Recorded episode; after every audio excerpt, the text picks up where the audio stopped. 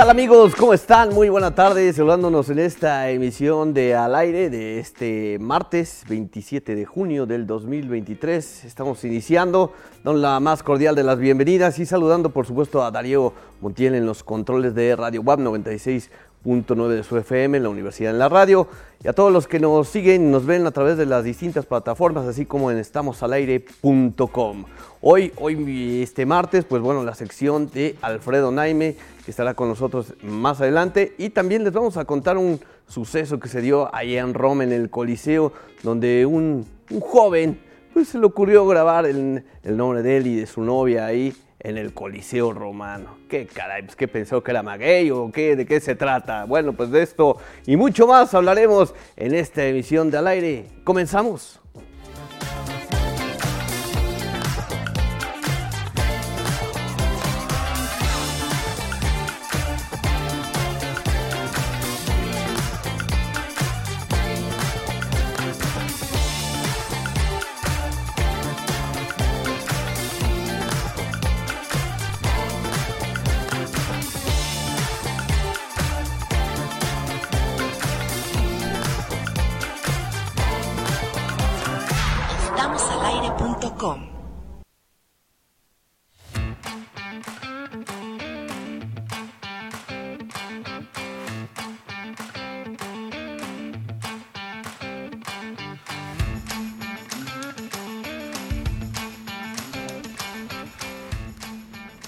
Tres de la tarde con cuatro minutos, bienvenidos al aire y gracias por sintonizarnos esta tarde que ya avisora lluvia, no sabemos si, en realidad caiga, pero pues, las nubes pueden eh, darnos una señal más adelante, ¿no? Y eso, eh, ojalá, ojalá y se dé la lluvia esta tarde. Bueno, ya decía Armando que hoy les vamos a tener temas de mucho interés y, vaya que vaya manera de empezar eh, este programa con la nota que, bueno, el adelanto que nos diste Armando, de que van allá a Roma y entonces eh, ahí grabaron su nombre. Pensaron que era la, ley del monte y lo podían hacer en un, en un maguey, pero no, se encontraron con, con, una, con una piedra, ¿no? con un tabique donde lo hicieron. Mal, mal plan por ellos, ¿no? Sí, y además un recinto pues, histórico, ¿no? Que no, no puedes hacer esa clase de cosas. Y ahí, ¿no? Pues ahí plasmando, plasmando su amor, yo creo. No sé qué pusieron ahí. O, el que lo No, pero si era pareja, pues este, pues quizá de haber puesto ahí una leyenda romántica, ¿no? Sí, sí, sí. Bueno, pues te doy la más cordial venir Armando de esta manera. Y Kairi Herrera, que estaba también un poco indignada porque ella no pudo hacer lo mismo cuando estuvo en Roma, allá en el colegio. ¿Cómo estás, Kairi? Buenas tardes. O sea, estaba yo ahí, el momento. Oye, pues no, pero no, yo sí quiero el maguey. ¿Sí que es un maguey?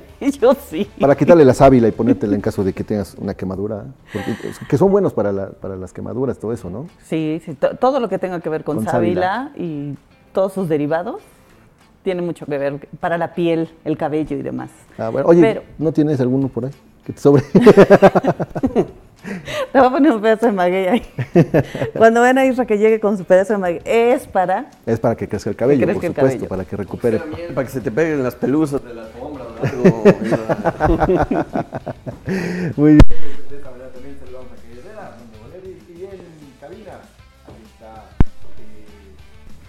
Mi amigo de toda la vida, Lalo Zambrano. ¿Cómo estás, amigo? Muy buenas tardes.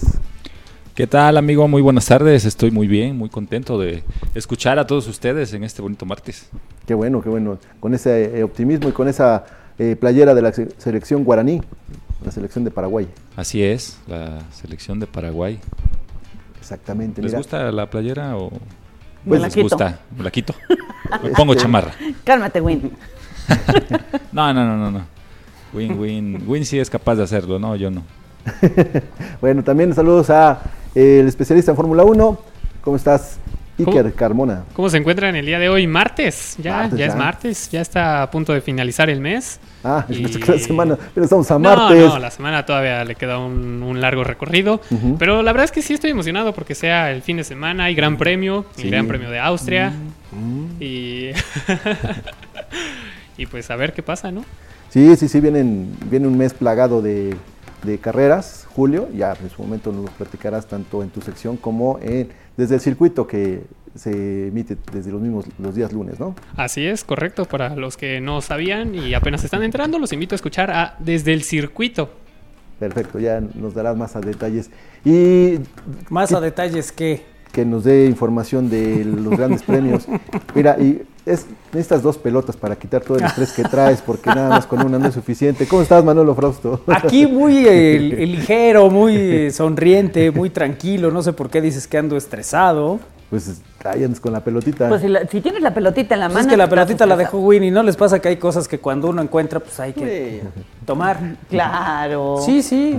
O sea, hay, ci- Ya. hay ciertas cosas que cuando uno ve invariablemente es, ah, pues, no sé, estás en una plática y hay una pluma en el escritorio, alguien toma la pluma y entonces empieza a jugar con la pluma. Son inevitables. Sí. Ves un abanico y empiezas a bailar como lo comí. Ah, ya. ¿no? O sea, vas, vas haciendo las cosas de acuerdo a cómo se si presentan ves una franela también las, limpias la mesa y todo lo demás. las situaciones. Fíjate que si no, veo una porque- franela, normalmente lo que haría sería hacerle así. Eh, pero Fíjate eso que- de acuerdo a lo que cada quien tenga. Buenas noches. Jimena, despierta. Eso. A ver. Eso. Estoy quitándole el estrés a todo el mundo. Armando. Está bien. Eso, muy bien. Oye, sí, no, el Dirro ni se movió. No, no, no. Pues, Pues ya sí le hubiera dado. el No, pues esperaba, esperaba. No sé si está muy seguro de que no le ibas a aventar o ya está resignado. a No, ya, ya, vas a recibir el trancazo. Sí, ya casi te prenden ahí. Dame mi pelotita. Hola compañeros. Hola, Sí, Jimé. ¿Cómo estás? Qué bueno que llegaste, Jimena. Muy bien, gracias. ¿Y ustedes? Bien. Que eh, me mandó mensaje Jimena y me dijo, ya voy para allá, ya casi llego. ¿Pero qué? Pero hace mucho calor. Ah, y ves que con el calor los cuerpos se se dilatan. hace mucho calor y- vengo en chanclas. Yo pensé que ya tenía mis chanclas bien entrenadas y que no me costaba trabajo moverme con mis chanclas y que era todo terreno, pero no. No, No. es muy complicado. Yo la verdad es que no, Agota. no, por eso no puedo andar en chanclas. No. No, Yo pensé no. que sí podía, pero ya hoy me di cuenta que No, necesito pero es que también depende de la chancla. Hay chancla que es de... de- Claro, que tiene como que para que agarre. Pero yo siempre en las chanclas, mira, ahí está la de Jimena. Esta es mi chancla.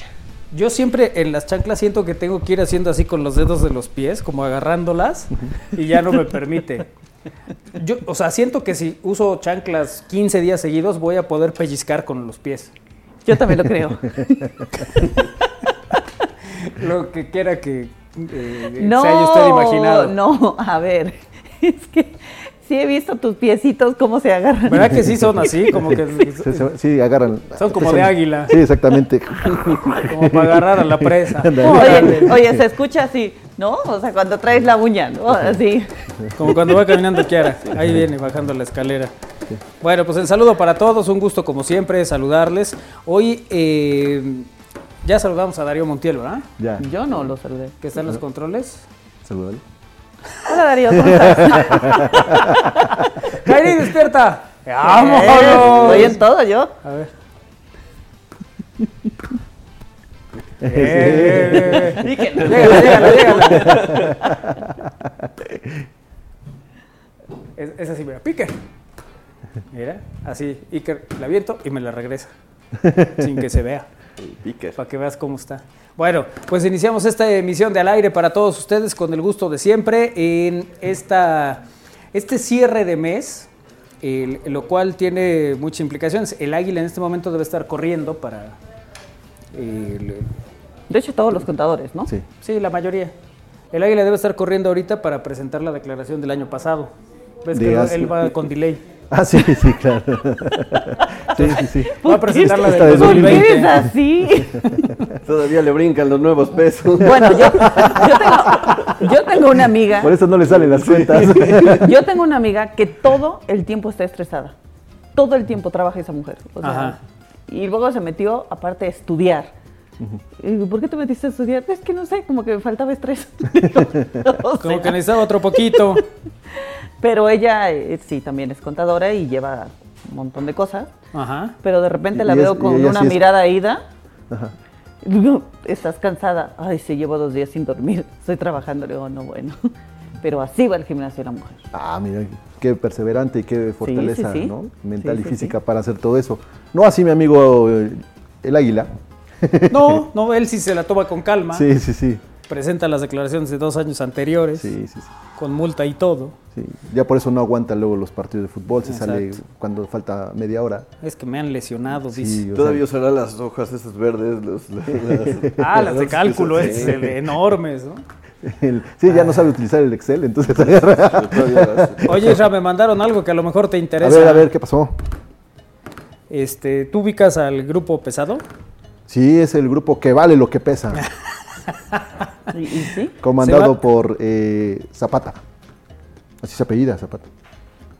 Ok. Pues el señor Zapata y el grupo van a venir a Puebla. ¿Cuándo, cuándo, cuándo? El 8 de julio.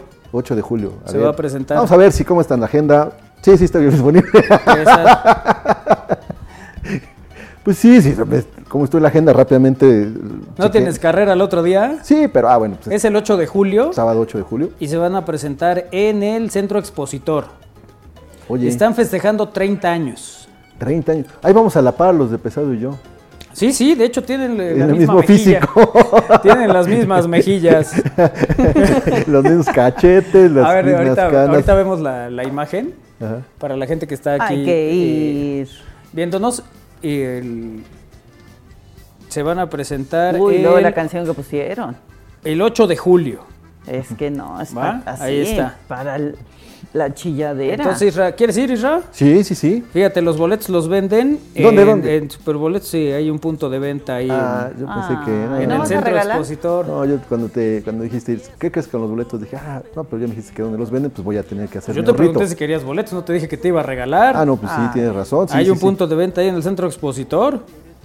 Sí, claro, ahí voy a los fuertes, ya sé Pero dónde. así como que. Ahí me mandas al centro expositor a comprar mi boleto. No le, no le veo muchas ganas a Isra de pagar, ¿verdad?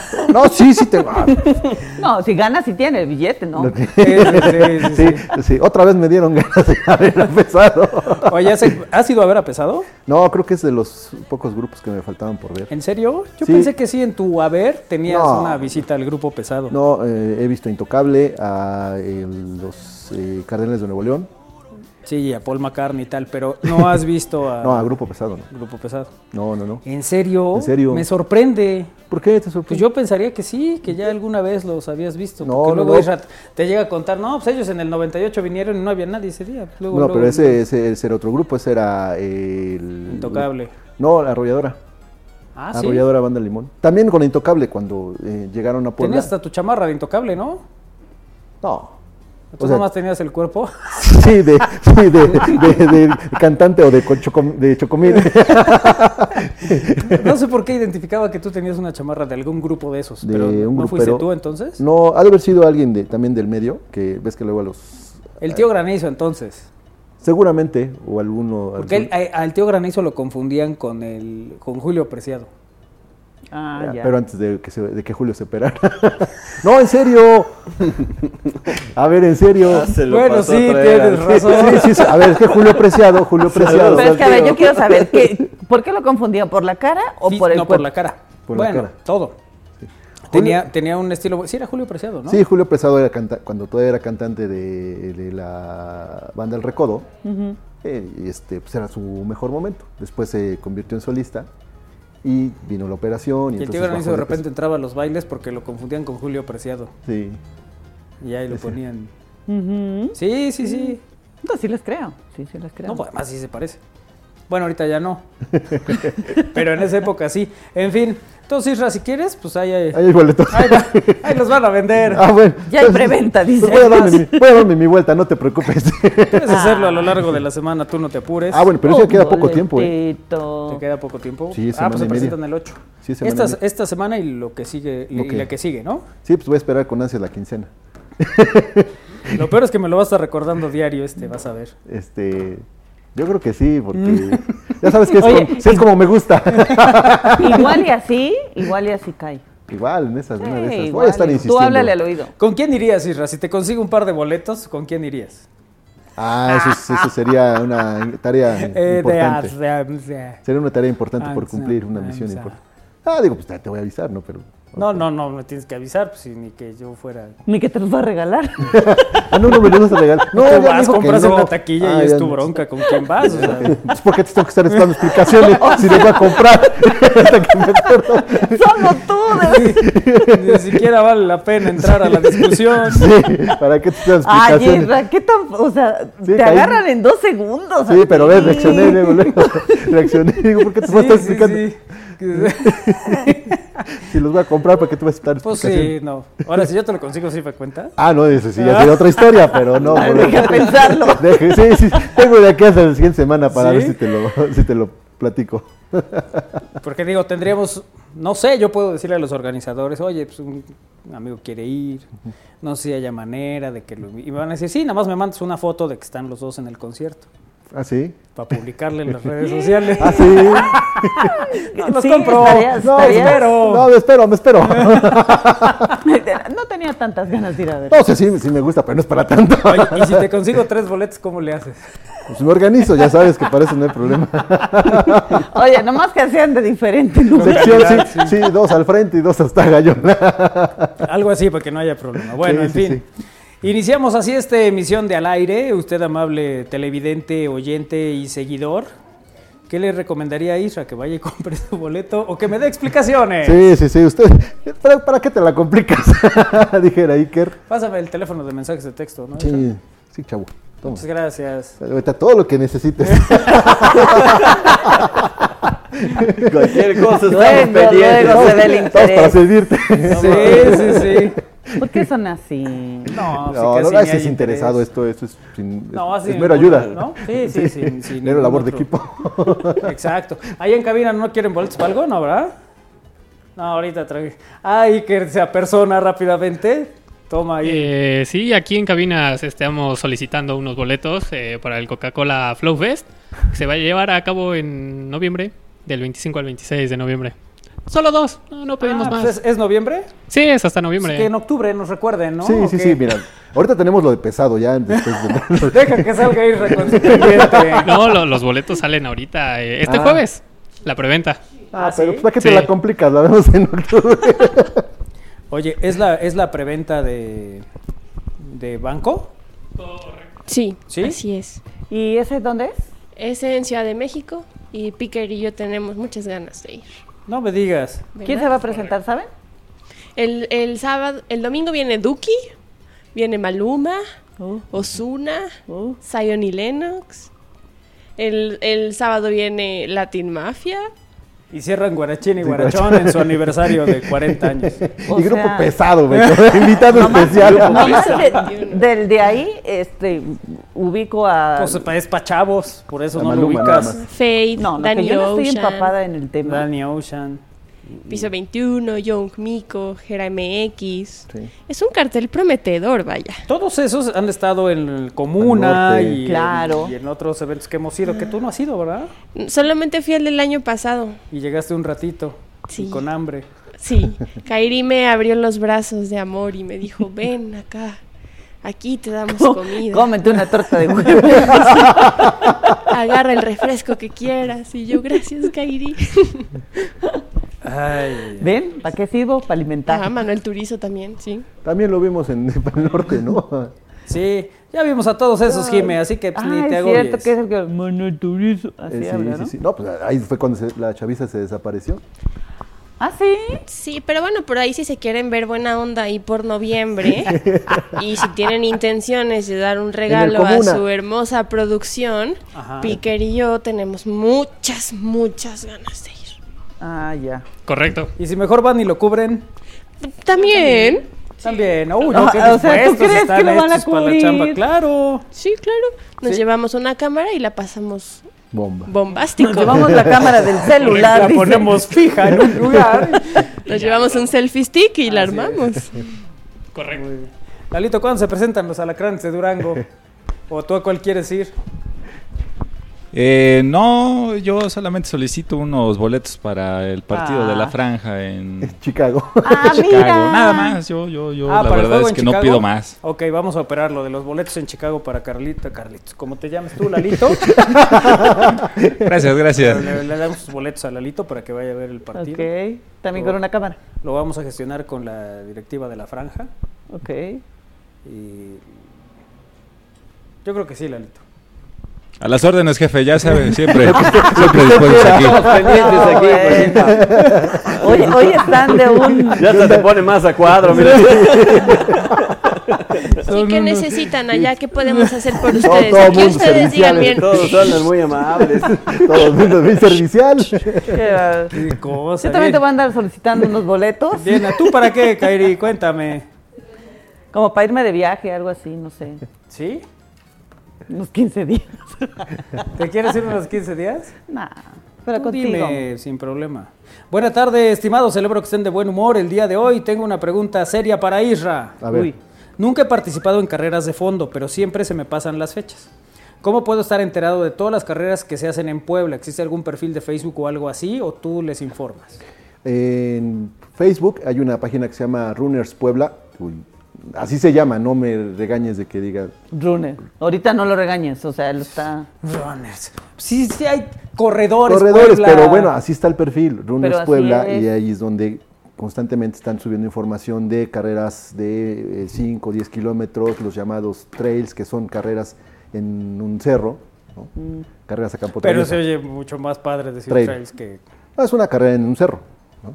Sí. pero pues, ahí- Lo cual ya genera, pero- digamos, una expectativa diferente. sí, O sea, pero no se escucha igual. Sí, claro. No, no, pues Vamos a correr en un cerro. asunto. O sea, Es No, el pues asunto. no. Nadie puede decir en, en habitual, así es como acostumbra a hacer las cosas este señor. No, es su modus operandi. ¿Cómo le hacen a la...? En fin. sí. Y dice aquí, saludos, por favor, Isra, no sueltes prenda hasta que no tengas los boletos en tu mano y verifiques que son auténticos. Para el caso tienes que tomarles una foto y subirlos a redes sociales. para que me den baje. ¿Boletos gratis? Yo quiero para Mercurio, para llevar a mi esposa. Saludos a todos, excelente tarde, dice J. Valencia. ah, mira. Ya estaba tardando J. Valencia. Sí, pero para Mercurio creo que no tenemos, ¿no? ¿A poco viene Mercurio? ¿A poco sigue vigente. Mercurio? Sí. Bueno, viene en, en los En el 90, tour, ¿no? Pero, pero se me hace que se equivocó de estación a J. Valencia. Ah, sí, pues yo creo que allá en Nexa sí tienen. Sí, sí, sí, ves que ahí sí, con- continuamente él dice, yo lo escuché en tal estación, no, y no sé. Y no es aquí. ¿no? Bueno, No, pero- a ver, a para el ver. flow sí les vamos a mandar a los niños. Pero aquí el tema es que como están todo el mundo pidiendo boletos, dijo Ah, ya quien dice, Valencia, "Ah, ¿es dijo, aquí donde "Yo se piden boletos?" quiero, claro. ¿Ves, ¿Cómo- Israel Valero, todo lo que provocas? también? Después checo la cartelera a ver qué hay. No, tendrás un pancine, ¿Alguien, alguien quiere que ¿Qué le pase una botella de agua, unas alitas? algo que nos, Algo que se, se, nos les ofrezca. del otro lado del estudio. Alfred quiere agüita. ustedes Alfred quiere agüita. Alfred sí quiere agua, ya está listo para hablar de cine con nosotros en esta emisión del aire. El- ay, Ándale. ya me estresó que se me cayó la pelota del estrés. Vamos a... ¿Cuál es la nota del día? Esto que hicieron es- ciertos personajes en el Coliseo Romano de maltratar, De grabar ahí. de grabar su nombre. Los nombres, ¿no? Del novio y la novia. Esas cosas Tan bonito que está. Es que al final son sitios que como turista eh, pues quieres ir y ver bien, en buen estado, en buenas condiciones y tal. El- pero bueno, además, hacer eso con monumentos históricos, sea lo que sea, en términos de esto que sucedió en Roma, bueno, pues evidentemente. Sí, o sea, podría ser muy No romántico bien, para no ustedes, padre, pero ¿no? es un... No, no, no pueden hacer eso. Sobre todo en, e- en esto. Y además para eso. Hay otras causas que dice uno, esas hay que ser lo que sea. Pero pues para poner el, el ISRA y, y- ¿Cómo se llama? No, sí, déjalo. El ISRA y así déjalo. Así y déjalo. una flecha, ¿qué es eso? Sí, sí, sí. Sí, no. El Isra estuvo acá, por ejemplo. Lo pueden Sí, que además eso nunca entendí por qué se solía poner en los baños. Bueno, este turista eh, eh, ya mancilló el Coliseo Romano colocando el nombre de su novia y el suyo en las paredes del mítico Coliseo de Roma. Eh, esto provocó la indignación de miles de italianos y personas que ven afectado, cómo se afectó uno de los lugares más históricos del mundo. Ustedes que estuvieron ahí seguramente saben de la majestuosidad que tiene el Coliseo A Romano. ver, es que son lugares, sí, evidentemente con mucha historia, son emblemáticos, son espectaculares. Sobre todo pensar en qué época se hizo todo eso, ¿no? Claro. cómo se llenaba ahí de, de- de gente para ver el, el espectáculo que se ofrecía en la época. Y bueno, sí, cuando lo ves al paso de tanto tiempo, de tantos años, tener eso todavía ahí, de pie, con la, la Y que te, en que, que se te puedan contar y tú puedas ver, no solamente te cuentan, estás viendo Ajá. todo lo que lo que pasó ahí, todo Entonces, toda pues sí, esta sí historia, tiene, ¿no? sí tiene el- pues esto, ¿no? Esos son los lugares históricos. y que llegue esta persona que no se, no se sabe la nacionalidad, pero escribió en una pared del Coliseo Romano Iván y Hailey 23. Eh, El año. Sí, exactamente. Como- y después se dio cuenta que otras personas lo estaban grabando, solo volteó y alcanzó poner su cara de... Sí, porque hay veces que ya cuando... sí, porque ya no te queda mucho que hacer. No. Y, pero bueno, eso me... ¿Se sabe qué hicieron? Eso, eso que viste. No, no, no, que se sabe qué hicieron después de Ah, que Hasta donde me quedé estaban buscando a los responsables. a estas personas exactamente porque ya se hizo viral su imagen, por supuesto. Se reportó al personal de seguridad del sitio histórico para que a la vez informara a la policía local. A la policía local.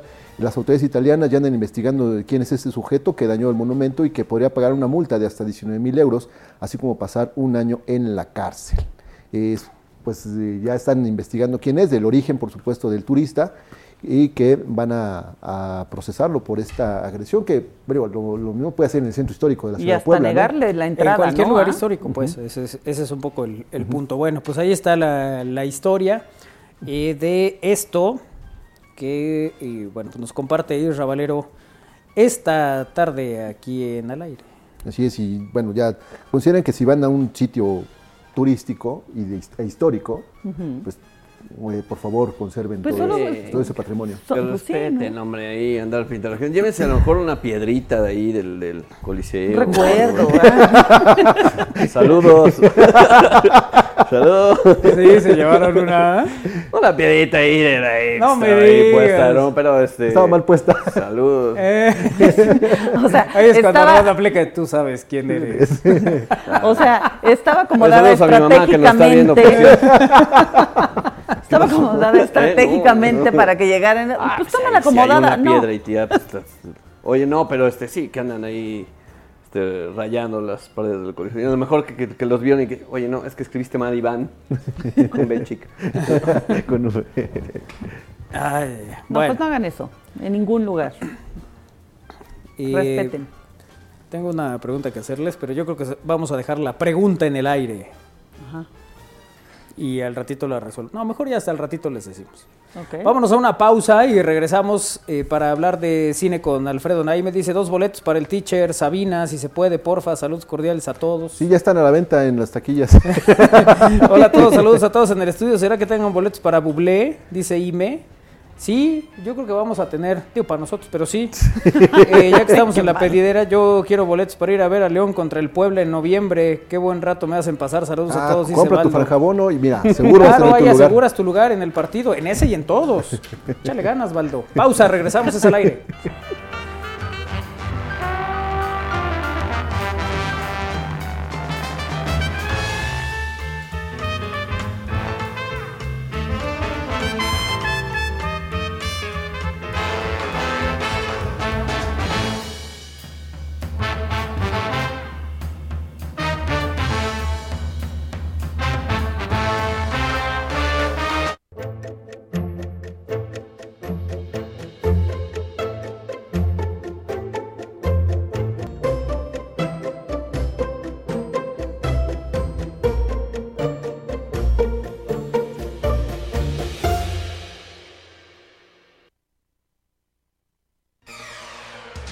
Aspirante WAP, recuerda presentarte con tu formato de asignación de examen, el cual deberá estar impreso y firmado. Admisión 2023, Benemérita Universidad Autónoma de Puebla. Aspirante WAP, recuerda presentarte el día y la hora indicadas en tu formato de asignación, con una identificación oficial con fotografía. Admisión 2023, Benemérita Universidad Autónoma de Puebla.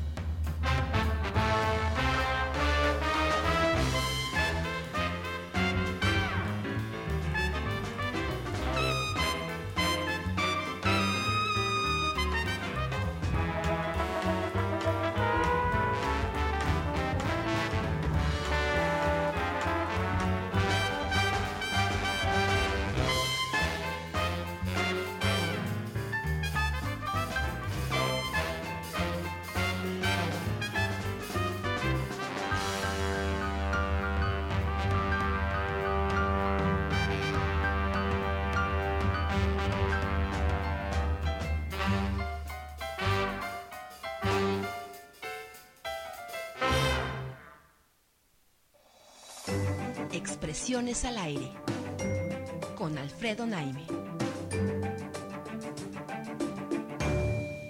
Estamos al aire.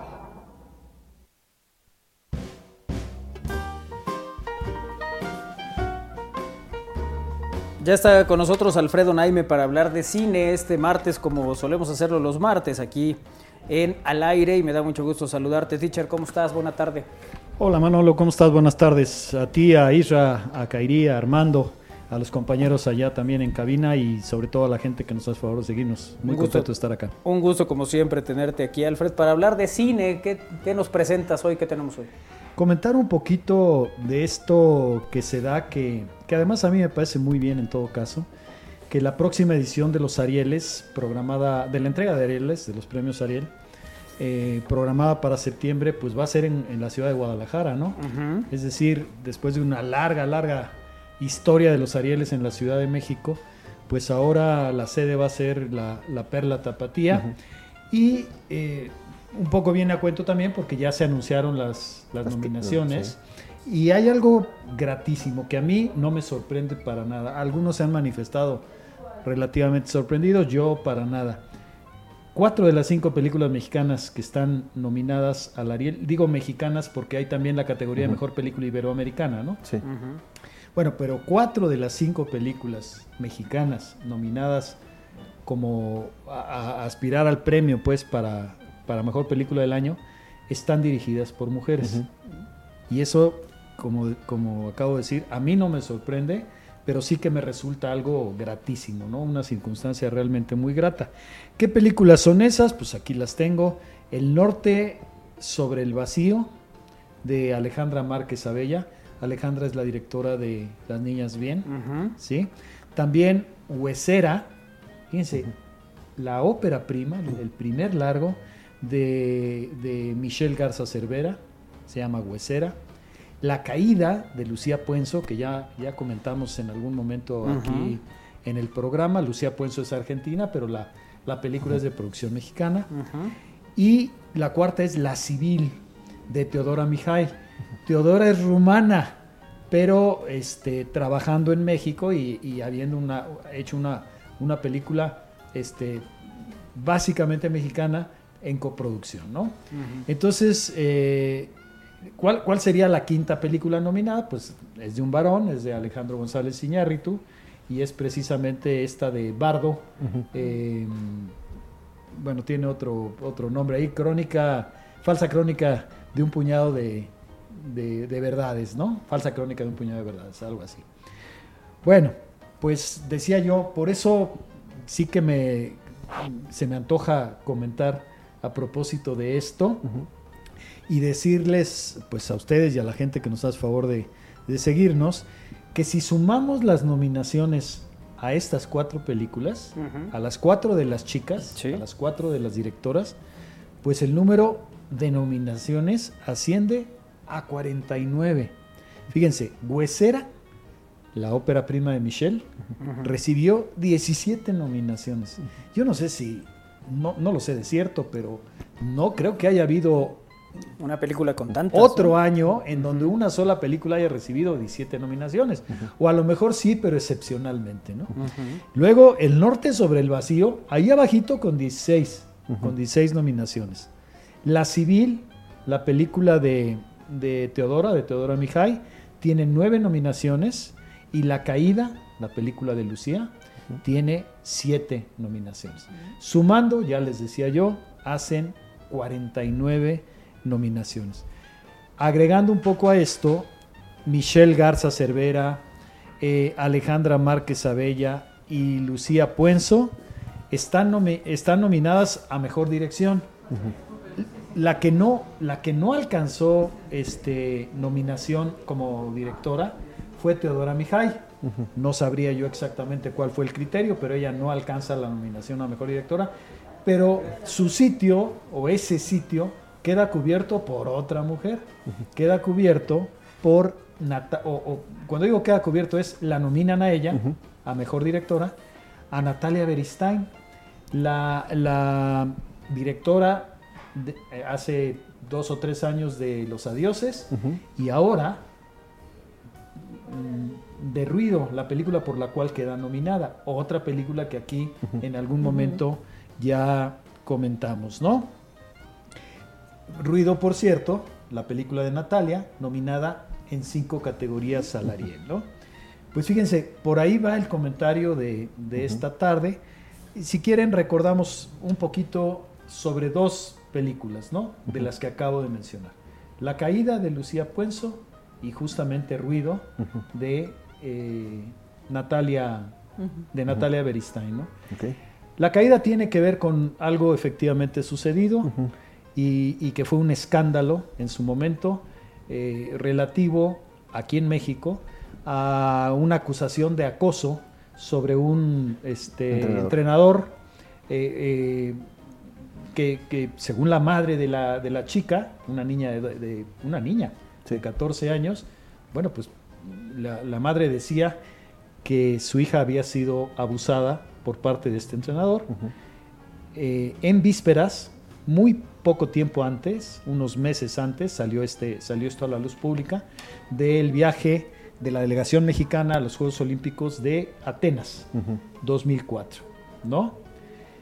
Esta película la, interpreta Carla Souza, la interpreta Deja Evergenji, que es justamente la que hace a la niña de 14 años.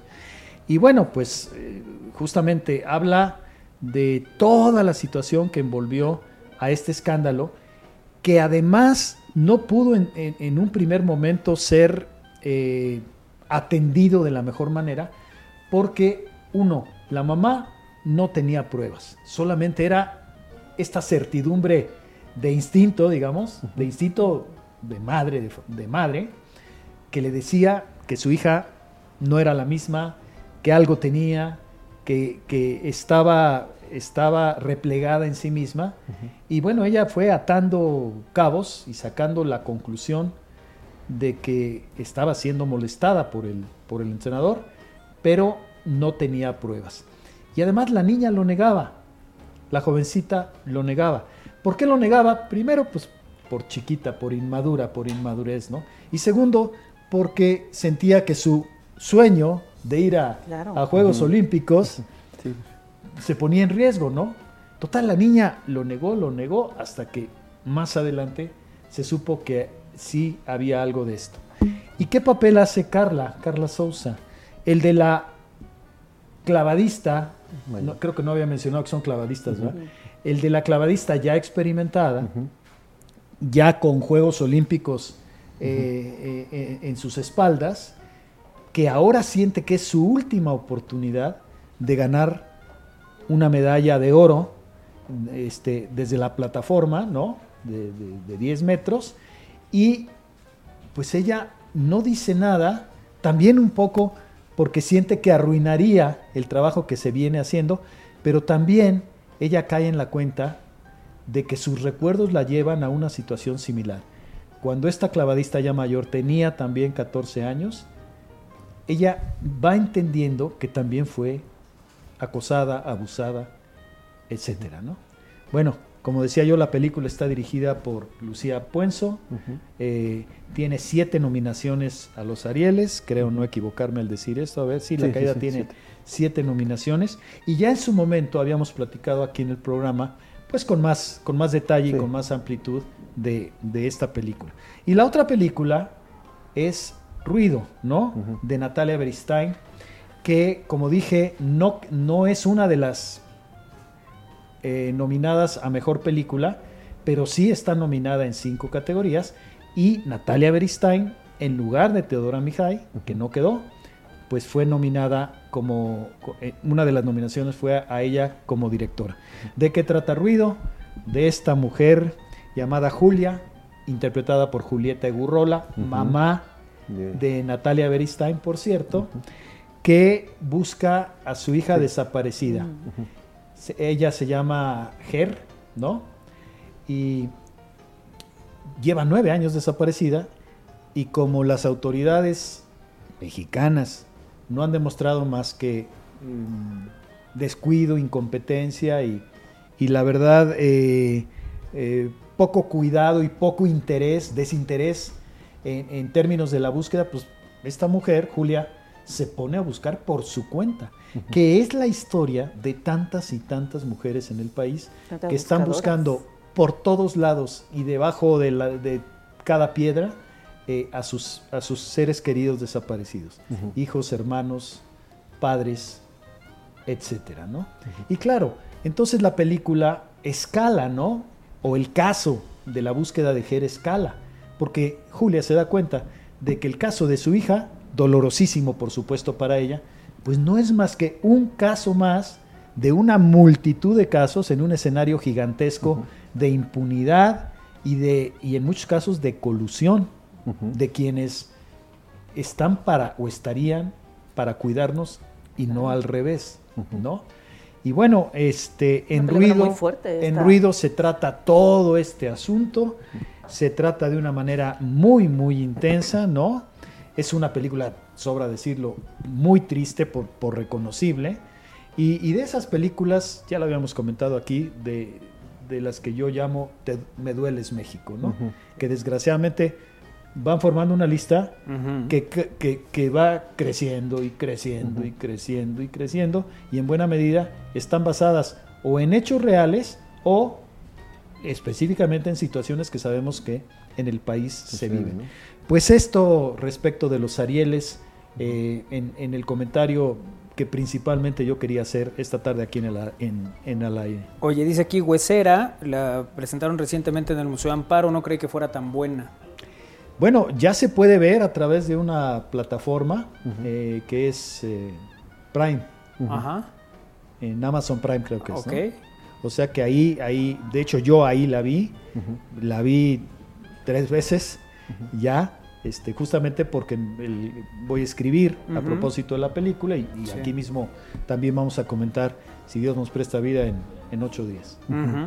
¿Y qué opinas de Enferma de mí misma y de Asteroid, Asteroid City? Enferma de mí misma, a mí no terminó gustándome tanto, aunque es una, es una suerte de, de- de- de comedia negra bastante aguda. ¿Y cuál fue la otra? Perdón. Y Asteroid. City. Ah, Asteroid City es, creo que es una chulada, pero es de esas películas a la Wes Anderson, ¿no? Su director, que terminan siendo al mismo tiempo que, mm, al mismo tiempo que atractivas, al mismo tiempo que relativamente alucinantes, este, gr- gratificantes, como que sientes que no perdiste tu tiempo. Pero ciertamente no, eh, las películas de Wes Anderson son películas que no se parecen a casi nada, ¿no? A casi, a casi nada, cuando menos de aquello a lo que estamos acostumbrados a ver. Bueno, de- son de las que nos mandan ahorita mensaje a través de eh, mensajes de texto, WhatsApp y Telegram para la gente que nos está viendo y siguiendo en esta eh, tarde aquí en el aire. Sí, Alfred, decías que es una, una ocasión quizá excepcional que tantas mujeres aparezcan en nominaciones. También en un, en un, en un año donde sale por primera ocasión el premio Ariel, por las circunstancias que se dan. Se hablaba de que ya no se iba ni siquiera a realizar, ¿no? Sí, que, sí, claramente hubo un problema de falta de, de De apoyo. ¿no? Que viene pues de, de estas cuestiones así como de eh, austeridad que, que- que no siempre me parece están necesariamente bien entendidas, ¿no? Y bueno, el Guadalajara que se las pinta, se, se pinta sola, pues rápido levantó la manita y dijo, ah, no, quiere, vénganse para Sí. acá. Ajá. Total, ¿qué, ¿qué trabajo les va a costar organizar el Ariel si, si llevan años haciendo La FIL. un- uno de la FIL y uno de El los festival. festivales más importantes que hay en Latinoamérica, que es el de Guadalajara. ¿no? Y de estas nominaciones, eh, decíamos que lo, lo- lo integran en su mayoría mujeres, y eso te habla también de una generación, digamos, exitosa, ¿no? de, de directoras, o que han forjado una carrera muy, muy sólida en poco tiempo. ¿no? Ya tiene rato que en México el, en, en su conjunto el mejor cine lo hacen, lo hacen mujeres. Claro, está Guillermo del Toro, está Alfonso, el negro, está- está Alejandro, eh, no, no hay ninguna duda del trabajo de ellos, ¿no? Pero en, en- en su conjunto y, y como una generación emergente, a mí me parece que ya, ya son 7, 8 años, por lo menos, que el, el mejor cine eh, lo hacen las mujeres. De hecho, cuando yo me fui a Mexicali a- hace unos meses, eh, a dar una conferencia. Mi conferencia versaba sobre eso, que el mejor cine mexicano que yo había visto en, lo- en- en los últimos tiempos estaba dirigido por mujeres y trataba yo de, de dar casos y ejemplos eh, bien, bien profundizados y además des- desmenuzados hasta el núcleo, cuando me fue posible, pues para demostrar esta, esta suerte de hipótesis, ¿no? Y basándose en hechos que, como dices, eh, vienen en- de, de denuncia, de actos que lamentablemente se dan en México, que los retoman y con esa valentía los sacan adelante. En la cine, vena ¿no? de Me dueles México, desgraciadamente. Y es lo que decías de la de, de la de ruido, ¿no, Alfred? Que, que precisamente es de esas que sales así como con, con esa pesadez de, híjole, estamos, estamos mal, ¿no? Y la otra que, que decías de la caída, eh, recuerdo también que aquí lo platicamos, que Carla Sousa, pues, eh, eh, practicó, ¿no? Práctica para, para realizar los, No los sé clavados cuántos todo meses ¿no? se entrenó preparó, como claro. clavadista, ¿no? Sí. Lo cual te habla también de, de un trabajo, de un trabajo profundo, digamos, ¿no? Qué miedo A aventarse fondo, desde ahí. ¿no? De la Es decir, a ver, si voy a interpretar una clavadista, porque lo más fácil es, pues, te doblamos, ¿no? O sea, traemos una clavadista y la peinamos, la tomamos de espaldita, la, la- te- hacemos cortes a tu carita y luego, pues, que se tire ella. Y no, por eso digo que hay como otra, otra dimensión, otra, otra manera de trabajar que tiene que ver con el rigor, con la seriedad, con el compromiso con tu obra y con, y con el compromiso con eh, eh, tu trabajo y con el público que, que- que- que va a ver lo que hagas, ¿no? ¿Y eh, Carla Sousa está nominada en alguna, algún rubro? Por- Ahora, sí, está nominada como actriz. Que creo que sería de las po- pocas ocasiones que Carla está nominada en, Yo un Ariel, estoy casi seguro que es una de las siete nominaciones de, la caída. Sí, y, pero llama la atención que son pocas las de, y en otras como la de La Huesera y todas las demás películas, ah, sí acaparan. No, ¿no? la, la gran sorpresa es La Huesera, ¿eh? que además es una película en la vena del horror psicológico. Sí. O sea, en, en México no es muy afortunado el cine de terror. En la historia del cine mexicano, el cine de terror, no, no digo que no se haya hecho y no digo que no haya cosas que valen mucho, mucho la pena. Claro. Pero en realidad son más bien en, en- en números relativamente cortos. Yo creo que Huesera es una de las mejores películas mexicanas de terror que se han hecho eh, eh, pues en, en la historia de, nuestro, de nuestra cinematografía. Mira, me estaba llamando la atención, pero ya dijiste que es de miedo. No. Sí. Sí, es de horror. Ya, ya no, no quiero ni comentar mucho sobre ella en este momento, porque es, es, es, para, es para el programa siguiente. Ya nos, ya nos platicó, pero ya lo viste tres veces. Ya la vi tres O sea, veces. ya tienes por dónde va. No, ahora sí ya, ves que yo soy de lento aprendizaje, pero ya, ya con tres veces ya, ya me atrevo. ya me Pero, atrevo. pero Alfred, o sea, tres veces viendo una película de terror, ¿cómo le haces?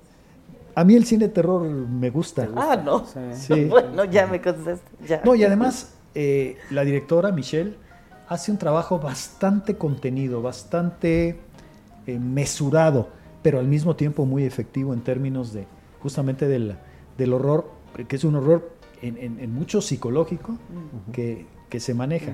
y, y todo borda eh, en torno o a propósito de una muchachita que, que quiere ser mamá. ¿sí? Y claro, rápidamente quienes nos están escuchando y tienen alguna edad estarán diciendo algo como el bebé de Rosemary de Polanski, ¿no? Bueno, pues a lo mejor algo así, ¿no? Ah, Ok. No, no Oye, la voy pero- a ver. Pero es cierto, sí, en el cine, el cine mexicano no se caracteriza por tener las mejores, los No. mejores exponentes. en A el ver, rubro, si, ¿no? si, si pedimos ahorita 10 películas de horror que valgan la pena, nos cuesta trabajo. Sí. ¿eh? Pero está La tía Alejandra de Arturo Ripstein, está Hasta el viento tiene, Hasta el tiene viento tiene miedo, miedo, Más negro claro. que la ¿no? noche. más negro que la noche, pero, pero cuesta. Vacaciones poquito de terror. Vacaciones de terror. Oye, las que- de kilómetro 31, eso es como que quisieron en algún momento como... Hombre, hay películas por ahí, claro, pero, pero que a fin de cuentas generen, digamos, un impacto Sí. y una memoria este, como, como, como duradera y, y- y sólida respecto de, de- de- de la calidad y el logro de la película, pues no, no hay tanto, ¿no? Claro. Sí, sí, eh, le cuesta, como dices, ¿no? Creo que Eh, sí. Lograr todos estos títulos. Creo que sí. Pero digo, sin darnos más detalles, ¿sí te parece que esta huesera es de las que podría...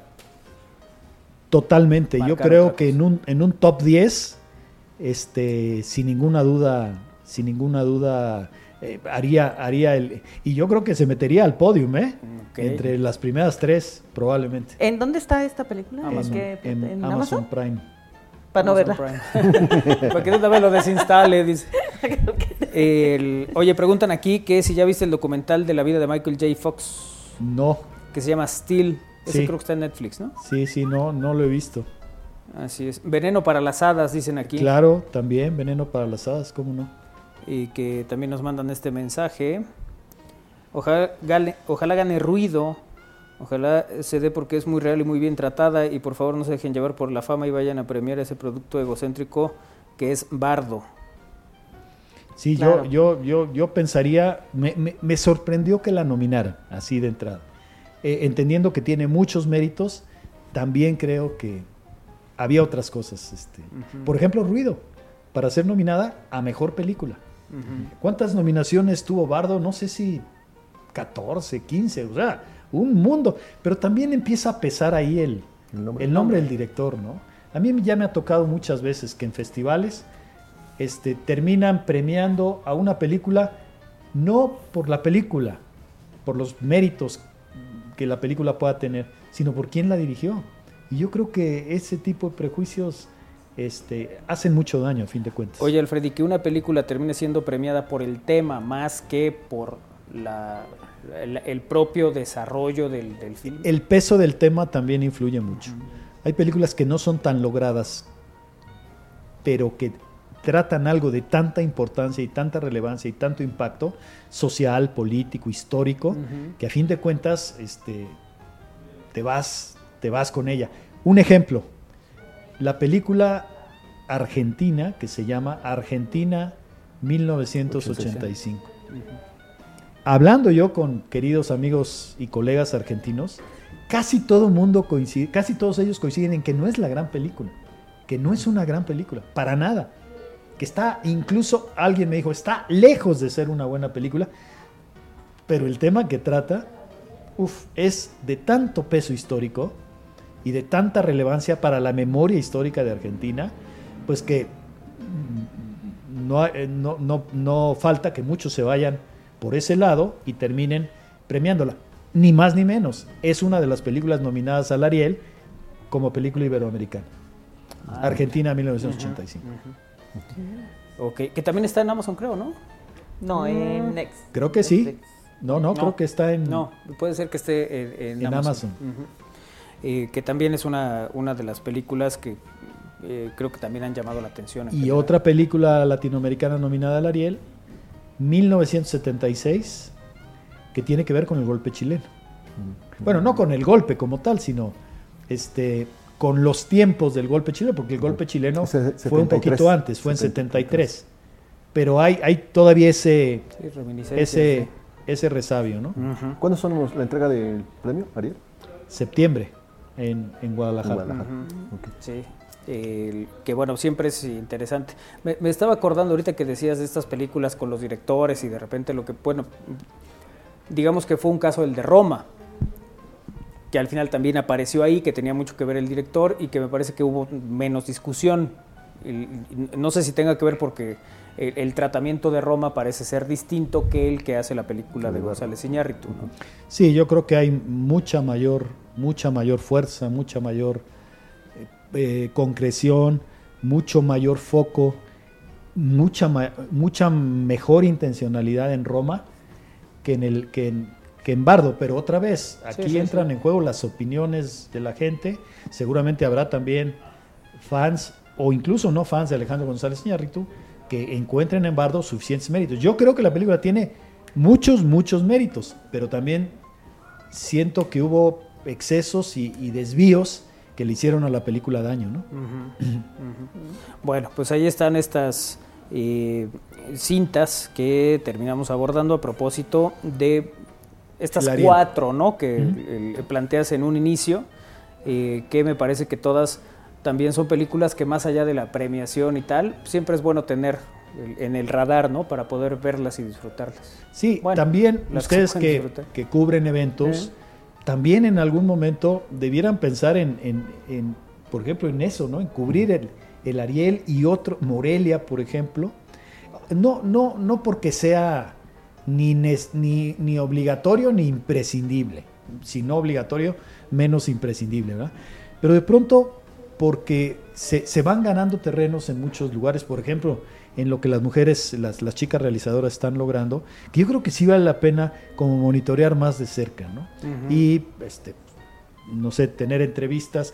Hombre, yo- no soy yo quien como para decir qué hacer, pero digo, de no, pronto ¿cómo estas no? cosas Pues se hacen bien es interesantes, ¿no? Que se puede aprovechar, ¿no? Y que se puede hacer.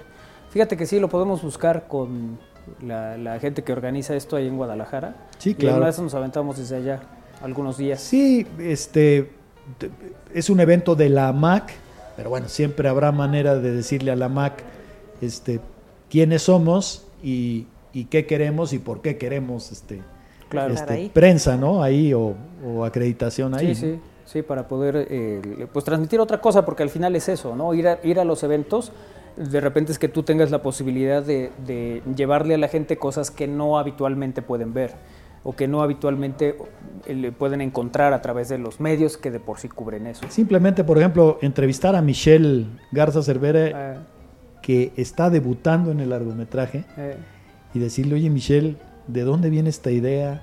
Este, ¿Cómo la trabajaste? ¿Cuándo empezó el proyecto? ¿Qué fue hoy al- al- al- a la distancia y después de estar premiada en varios festivales y nominada a tantos Arieles? ¿Qué sientes que fue lo que, lo que menos quedó en pantalla de lo que tú querías y lo que mejor salió según eh, la, versión, la, eh, la- la visión original? ¿no? Y entonces pues, lo que pasa es que ellas y otros pues van revelando sus, sus miedos, Claro. al mismo tiempo sus Claro. éxitos, al mismo tiempo su el alborozo de haber terminado su película. Terminar una película es dificilísimo. Sí. Yo se los decía siempre a los estudiantes en, en la carrera en UPAEP, cuando terminen un corto, cuando lo terminen, siéntanse orgullosos porque no hay mucha gente que lo consiga. Así es. Un corto, ¿eh? Sí, sí. siete, ocho, nueve minutos. Cuando ustedes digan, ya lo terminé y me parece que está lo que yo quería que quedara, presúmanlo, porque presúmanlo en el mejor de los sentidos. No mucha gente puede. Muy bien. Alfred, como siempre es un placer tenerte aquí. Gracias por platicar con nosotros de cine. No, el placer es mío, siempre un gusto estar con ustedes y muchas gracias a todos. Abrazo para la gente que nos sigue. Muchas gracias, Alfred. Nos vamos a Gracias. pausa. Regresamos. Es al aire.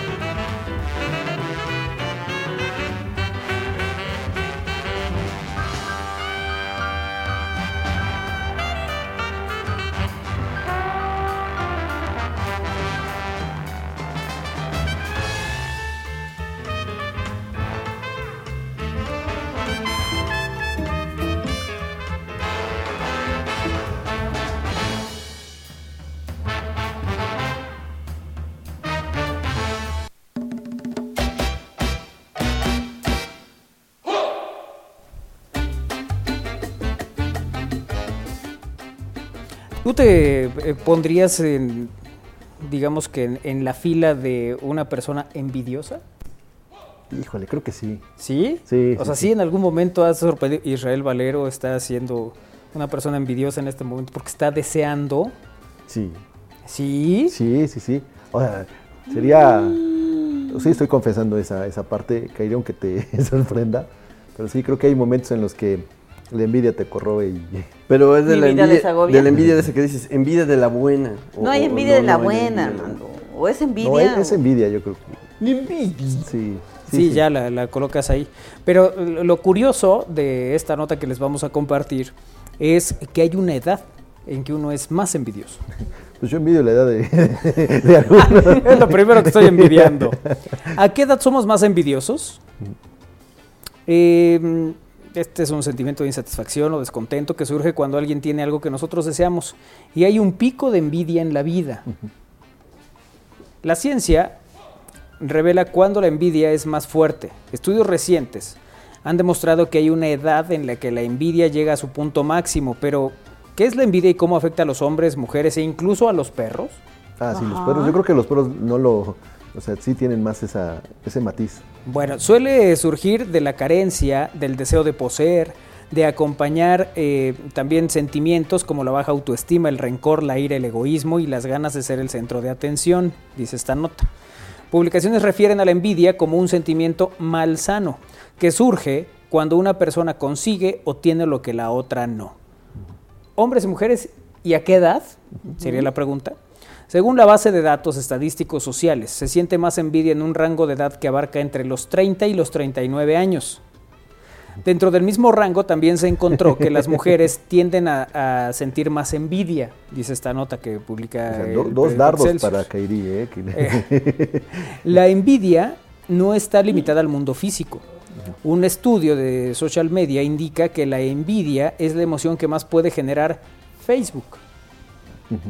Los perfiles que más envidia generan a través de las fotografías y publicaciones de estados o ubicaciones incluyen el, tener una gran capacidad económica, los viajes frecuentes, el talentoso, la talentosa, el galán o la mujer hermosa, quienes además poseen un auto de ensueño. Esas son las publicaciones que más generan envidia. Investigadores de la Universidad de Viena descubrieron que los perros también pueden sentir envidia al percibir que su dueño trata mejor a otros perros. Los perros manifiestan ese sentimiento a través de bostezos, mostrándose cansados o mediante ciertas formas de llamar la atención como rascarse. o, ig- o ignorarte después, ¿eh? También puede ser. Sí, yo lo, yo lo veo de cerca. Fíjate, la envidia y la genética. La investigación realizada en el Departamento de Economía de Madrid arrojó luz sobre la dimensión poco explorada de la envidia, su base genética. Según este estudio, la, envidia es una respuesta evolutiva a la desigualdad, la cual se ha codificado en nuestros genes. Esto significa que el sentimiento de envidia que experimentamos cuando vemos a alguien con más recursos puede ser una reminiscencia de nuestros antepasados, que competían por recursos limitados para sobrevivir. Desde una perspectiva evolutiva, esto tiene sentido. En un entorno en que los recursos son limitados y la competencia es alta, los individuos que se sintieron envidiosos de aquellos con más recursos podrían haber estado más motivados para buscar y obtener esos recursos por sí mismo. De esa manera, la envidia podría haber jugado un papel en la supervivencia y el éxito reproductivo, reproductivo de nuestros antepasados. Ahora, viene un punto muy bonito. La envidia en el mercado laboral. Ah, son de. ah, Yo creo que hay más, ¿eh? ¿Será? Yo creo que bueno, sí. es que hay ciertos medios laborales Sí. o, o ciertos rubros de trabajo donde sí se da considerablemente este tema de la envidia. El economista Alberto eh, Cabrales argumenta que la envidia puede desempeñar un papel significativo en el mercado laboral. Según su investigación, la envidia puede influir en las decisiones de las personas sobre dónde trabajar, cuánto esfuerzo poner en su trabajo y cómo interactuar con sus colegas. ¿no? O sea, como que esta parte de, ah, sí, pero tú te la pasas viajando en tu trabajo, es bien divertido, ahí nomás te la pasas bien, Sí, sí, sí. ¿no? Y es esta parte de eso está dejando ver Que que, te, te envidian. claro, que les gustaría estar en En algo así, vivir Claro, algo me así, fui a Cancún a trabajar. Ay, a Cancún, eso no es trabajo. Eso no es trabajo, Es claro. un viaje de negocio. Por ejemplo, si un empleado siente envidia de un colega que percibe como más exitoso, puede verse motivado a trabajar más duro para igualar o superar a ese colega. Esto puede tener implicaciones tanto para la productividad individual como para la dinámica del equipo en general. Por otro lado, la envidia también puede dar lugar a comportamientos negativos como la competencia desleal o el sabotaje. Que el ponerle el pie al otro. Claro, porque este está siendo exitoso. Normalmente no es porque trabaja más o porque se esmera más o porque se esfuerza más o trata de capacitarse más. No, es porque es el consentido. Exactamente, sí, tiene preferencia. Por eso es el exitoso. A ese nunca le dicen nada, ¿no? Sie- Siempre hay, Nunca he visto que lo regañen. siempre hay esta parte. Pues es que a ese nunca le dices nada. Y ese también tiene sus errores, Vaya, sí, sí, sí. ¿no? Eh, Pero es que es el consentido. Sí, el- Y entonces genera en el grupo, sí, un excelente ambiente laboral. No. así es. Bueno, Cabral le sugiere que los empleadores y los gerentes deben estar conscientes de estas dinámicas y tratar de fomentar un ambiente de trabajo en el que los empleados se sientan valorados, reconocidos por su trabajo, para mitigar los efectos potencialmente dañinos de la envidia. La envidia a lo largo de la vida. Aunque el pico de la envidia se produce entre los 30 y 39 años, más o menos, la envidia es un sentimiento que evoluciona y cambia a lo largo de nuestras vidas. En la juventud podemos envidiar los juguetes o las habilidades de los compañeros. A medida que crecemos, nuestra envidia puede centrarse más en el éxito profesional, las posesiones materiales o la felicidad personal. Eso es algo sumamente subjetivo. Sí, pero también no falta que te digan, mira el coche que trae este, ¿no? Ah, sí. Sí. Normalmente ese tipo de vehículos los manejan unos... pe- Sí. Eso dicen, ¿no? Sí. Y nomás, este, bueno, algo habrá hecho Para en, traer en una su ruta, en su camino, para darse a lo mejor ese gusto. O la vida simplemente así lo ha tratado. Y ya, que también hay casos. Eh, la ciencia está trabajando en comprender más plenamente este complejo sentimiento. Aunque puede ser doloroso y destructivo, la envidia también nos puede proporcionar una ventana hacia nuestras propias carencias y deseos, lo que nos ayuda a crecer y mejorar. El estudio de la, envi- de la envidia, su impacto y prevalecencia en nuestras vidas ofrece un fascinante vistazo a las complejidades de la psicología humana. Aunque es un sentimiento con frecuencia desagradable, la ciencia está mostrando cómo la envidia puede revelar aspectos cruciales de nuestro comportamiento y de nuestra sociedad. Es decir, llevémoslo a otro, Planos a otro terrenales. plano, a otro Ajá. terreno. Eh, No, pues es que en tu trabajo haces esto, tal, tal, tal. Bueno, pues entonces busca un trabajo así. A todo eso hay solución. Exactamente. ¿no? O sea, si es que algo de eso te puede generar envidia. No sé, trato de llevarlo de repente en- en- entre niños. Sucede que, ah, ese tiene un juguete que yo quería y está más, y entonces... sí Eh, que, que se da luego, por ejemplo, la temporada de regalos, de Reyes o de Navidad, ¿no? Porque a él, a él sí le trajeron los Reyes lo que... Lo que él pidió. Lo que él claro. pidió. Sobre todo cuando son varios hermanos. Y entonces a tu hermano le traen eso que querías tú, pero porque luego los reyes se equivocan de etiqueta. Pero pasa eso. o, o cuando sacan, llegan todos los primos con, ay, ¿qué trajeron los reyes? Ay, tal, tal, tal. Bueno, a veces los niños son muy crueles. Bueno, hay algunos casos. Pero al final es esto, es, es el tener un panorama muy grande de juguetes, de cosas que dices, yo no había pensado en ese juguete, pero está padrísimo. ¿Por qué no lo- por qué no lo tengo no yo? lo tengo yo? ¿Por qué no lo pedí? ¿O por qué no ahora lo solicito para que pues, se haga la requisición? Tengo un año. sí, porque luego pues, ya no hay manera. El- pero eso, el- eso puede suceder, me parece que de niño más menos, ¿no? Sí, con la punta del que, clásico que, se- que vende papas que a, a la salida de la escuela, ¿no? Y, y no falta el niño que quiere el papas. Y no, no, porque no, no has comido. Pero al otro amiguito a lo mejor sí se las compran y casi casi te le hace así. te las, te las saboreas. Sí. ¿no? Entonces sí, como que, que se quedan así. O porque le dieron su lunch más, Abundante. más abundante. Bueno, y hay otra edad, Armando, en que, pero ¿por qué a Isra sí lo dejan llegar a la hora que quiere? Ah, sí. O sea, a edad. Isra, a Isra sí le prestan el coche para ir. Llega, Sí. está, está acostado el ir, ¿cómo sufres?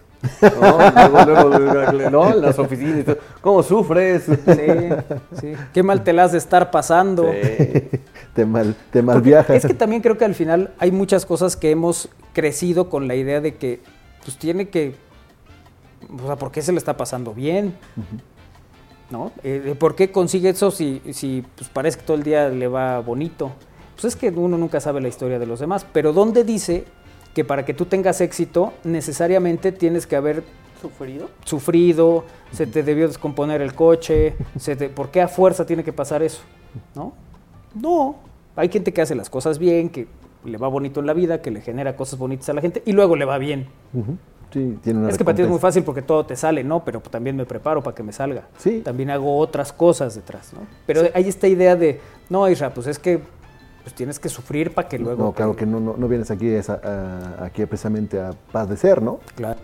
Digo, también hay altas y bajas, pero no... no, no. Como la vida misma. Bueno, lo que pasa que cuando vemos a una persona que está, eh, que tiene un buen auto, que tiene un buen empleo, que eh, solamente nos vamos a ese momento.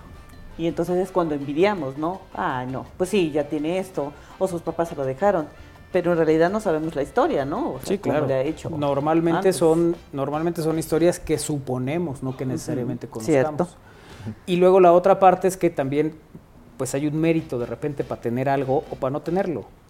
El- me refiero a algo hiciste bien o algo hiciste mal. Sí. Que en todo caso son espacios donde tú puedes mejorar y hacer las cosas diferentes para obtener un resultado que sea el que estás buscando. El- pero bueno, decía ahorita, yo me acuerdo mucho de un primo que me decía, es que a ti siempre te prestan el coche y a ti siempre te dejan ir a todos lados. Pero como, como si yo tuviera la culpa de eso. Y en cierto sentido sí, porque pues como no chocaba y no tomaba, Pues cosa que él sí hacía, pues a mí sí me daban permiso de llevarme el coche y de llegar a la hora que yo quisiera.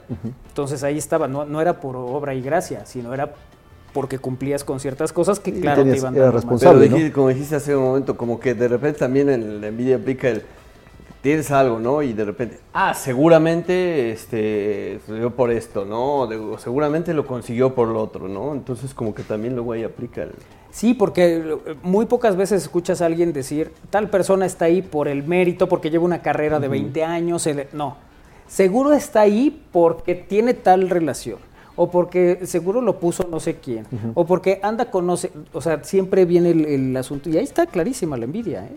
A sí. veces con este asunto de la descalificación Creo que es, permanente. es, es eso, no, no nos damos cuenta que tenemos una envidia. Porque pensamos que la envidia es no querer a la otra persona, ¿no? Eso como que lo, lo relacionamos con la envidia de, "Ay, pues quién sabe por qué lo tenga. Pero al final también el decir, eh, está ahí porque alguien lo puso, es, es parte de la envidia también. Bueno, claro, dice aquí, el envidioso no quiere lo que tú tienes, quiere que tú no lo tengas. Y yo ahí difiero. Hay personas que son muy envidiosas y que quieren lo, que, tú, tienes. ni siquiera eres. Digo, tienes, eres. Ah, sí. ¿Por, Sí, qué, lo- por qué a mí no me saludan como a Isra? ¿Por qué a mí Como no me hacen sí. fiestas como a él?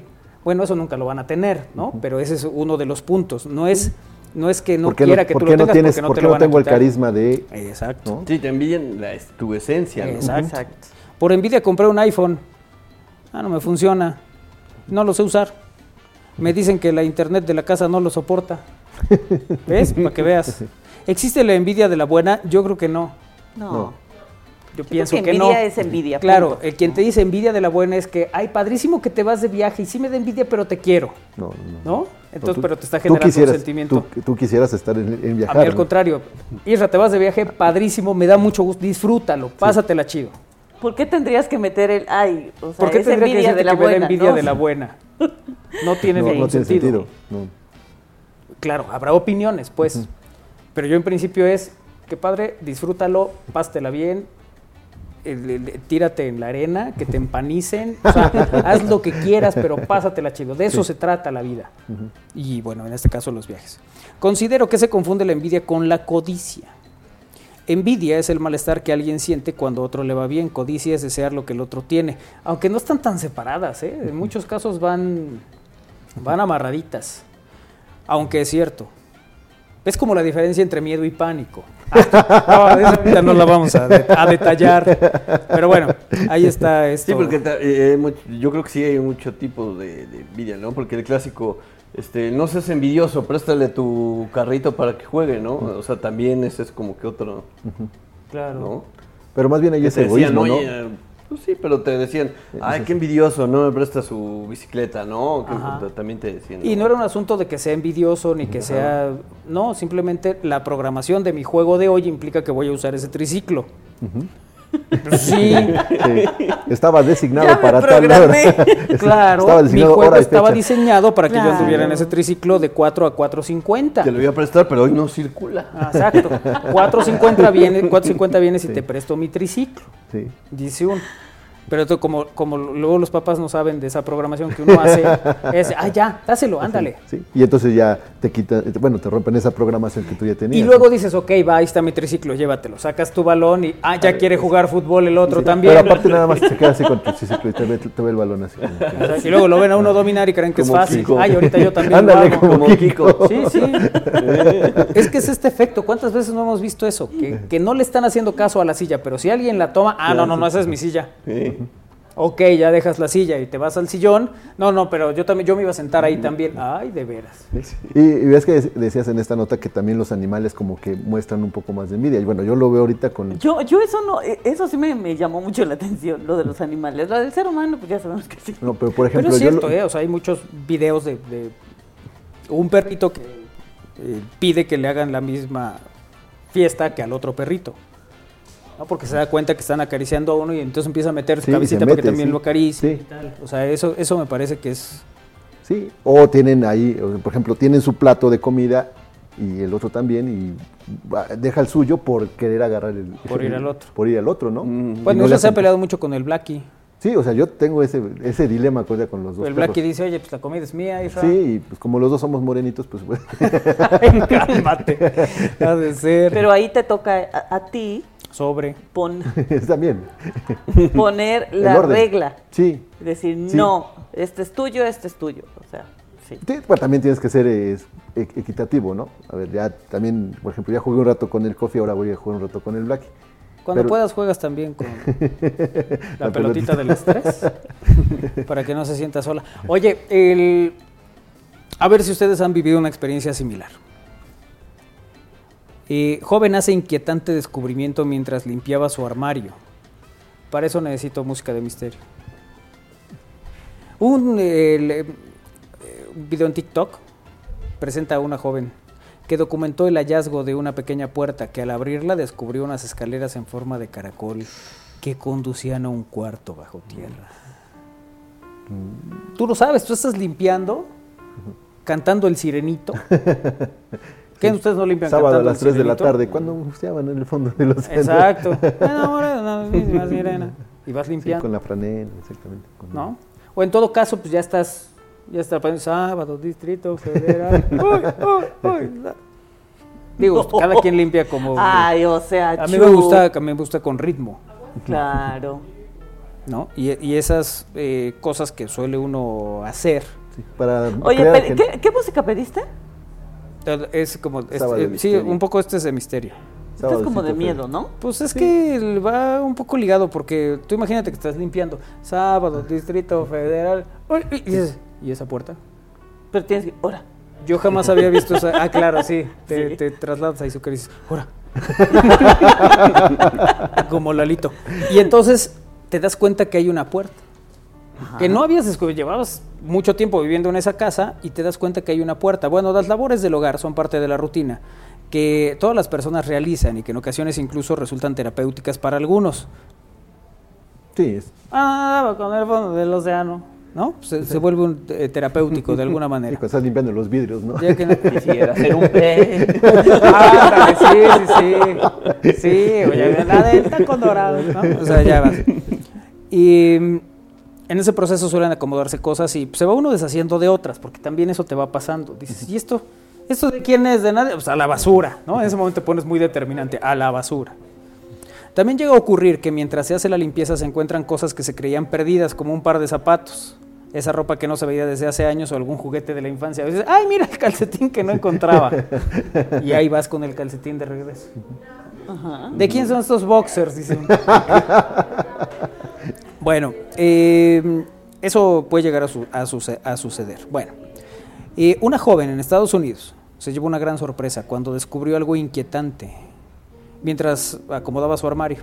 Fue a través de su cuenta de TikTok en donde Julia Henning documentó el hallazgo de una pequeña puerta que al abrirla descubrió unas escaleras en forma de caracol que conducían a un cuarto bajo tierra. A Narnia. Estaba limpiando el armario y decidí investigar Esto es lo que encontré. Debería entrar. Escribió. ¿Tú qué le dirías, Isra? Sí, sí, entra. Sí, sí, entra para que veas hasta dónde llega esa escalera y O no, y descifres el- espera, no Ay, lo sí, hagas. Yo, sí, yo sí. Sí, pues siempre es el misterio, ¿no? Sí, claro, Ah, pues si ya estoy ahí. eh, sí, capaz que Kairi se va a quedar con la duda. Nah. A lo mejor es la, son la- es la escalera del caracol que lleva donde está la secadora, está todos los demás Claro, porque además ¿no? uno nunca sabe. Sí, puede que haya cosas ahí. Ahora, siempre es bonito encontrar un cuarto con cachivaches. Que para muchos queden ahí almacenados, pero que para ti son tesoros nuevos. Sí. O sea, a mí me pasó, les conté alguna vez, ¿no? Que en el negocio de mi abuelo llegué y encontré todos los periódicos del 81 al 87. Entonces me puse a buscar por fecha y tal, estaban ordenados. Y entonces yo veía ahí las notas y tal. Para mi abuelo era, Basura. digamos, basura o cosas que se quedaron ahí ya fue oro, guardadas. ¿no? Y para mí fueron horas y horas de entretenimiento. Eh, bueno, pues este, lo- para la gente que nos está viendo en, en televisión, en estamosalaire.com, eh, verán este video. La chica quedó totalmente sorprendida, pues ya llevaba tres años viviendo en el lugar sin imaginar que una puerta secreta existía en su armario. Julia provocó gran incertidumbre al documentar en el TikTok su descubrimiento, donde se observa una pequeña puerta de madera que al abrirla conduce a una escalera de caracol que llevaba a un cuarto. El video se ha vuelto viral y acumula 31 millones de reproducciones y más de 27 mil comentarios, donde los internautas se mostraron divididos entre el temor de aventurarse a lo desconocido y la emoción de animar a Julia a descender por las escaleras. En videos posteriores, la joven grabó detalles de la extraña puerta y las escaleras. Y después varios intentos eh, cuando ya finalmente logró adentrarse a la habitación secreta y reveló lo que había en su interior. ¿Qué creen que había en su interior? ¿Qué había? ¿Qué? El escondite resultó ser solo una bodega con algunos estantes vacíos. En una de las paredes de la habitación descubrió dos nombres escritos y un frasco repleto de objetos pequeños que sin embargo desconoce qué uso se le daba y qué hacía en ese lugar. Sí, qué bueno que Yo no lo primero que diría es cuáles son esos nombres. Sí, para tener, tener cierta historia. Tenemos que cierta- ser, cuando menos te la inventas. Sí, una investigación, ¿no? O sea, estás en la casa de la familia Valero y encuentras que ahí dice, Israel. Este, bueno, ok, Israel. sí. Y dame otro nombre. 23, 23. Eh, Dame otro nombre. no, X, elígelo. un nombre X. elígelo, X. Eh, No sé si digo, Raquel. se me puede ocurrir cualquier nombre. Cualquier nombre. sí. ¿Seguro? Seguro, No hay ningún problema No, no hay con que diga, ¿seguro? seguro. Supongamos que ahí dice Israel y del otro lado dice, ¿cómo dice? ¿Cómo dice? ¿Cómo dice? Ah, mejor Raquel. Raquel, bueno, Raquel, Raquel. Raquel. Diga, yo no me llamo. Sí, y- ella ya estaba haciendo mira, sus manos acá de oro, ya las- Pásale la pelota. No, es que sabes Pásale la Pásale pelotita. No, es que va a ser que un guachitúnel. Oye, pero Un guachito. está muy extraña esa puerta.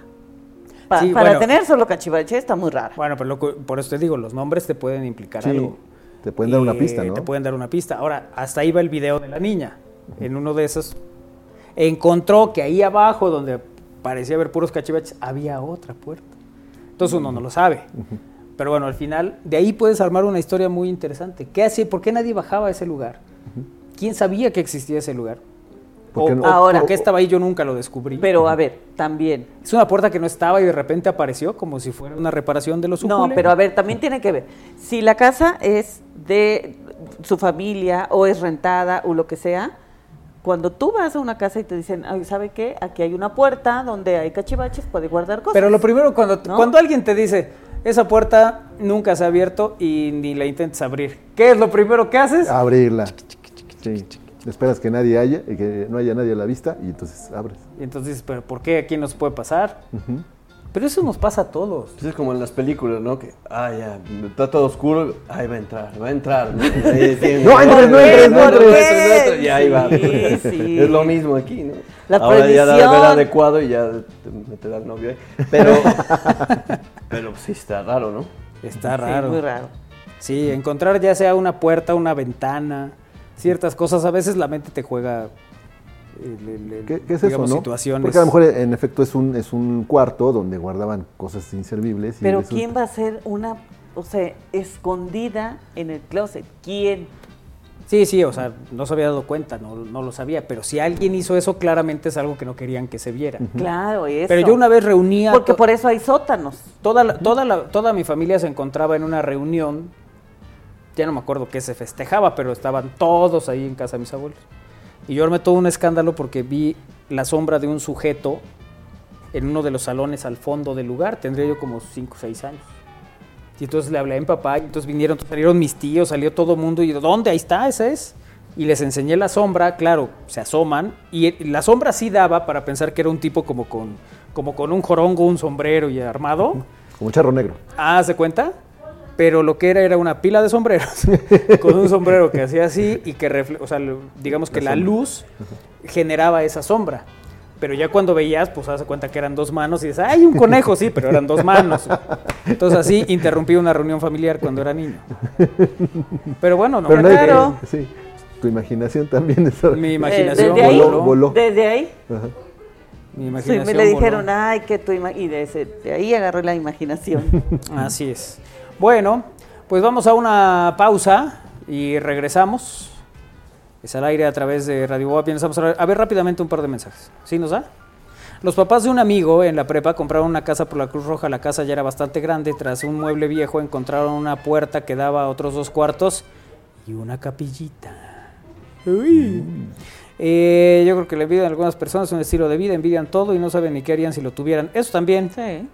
Es como el efecto del perrito que le va ladrando a la bici. Se para el de la bici y el perro ya no sabe qué hacer.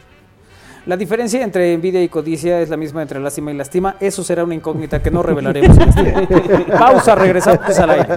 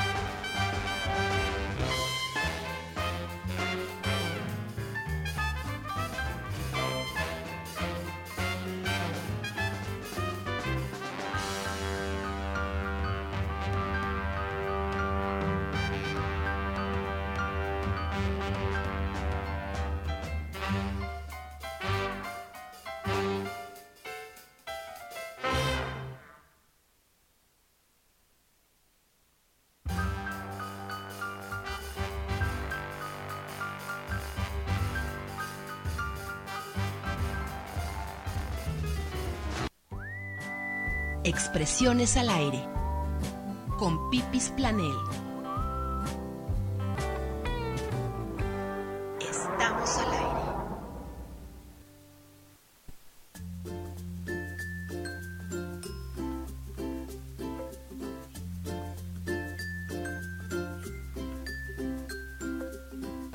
Seguimos en al aire. ¿Qué traes contra mi pelota?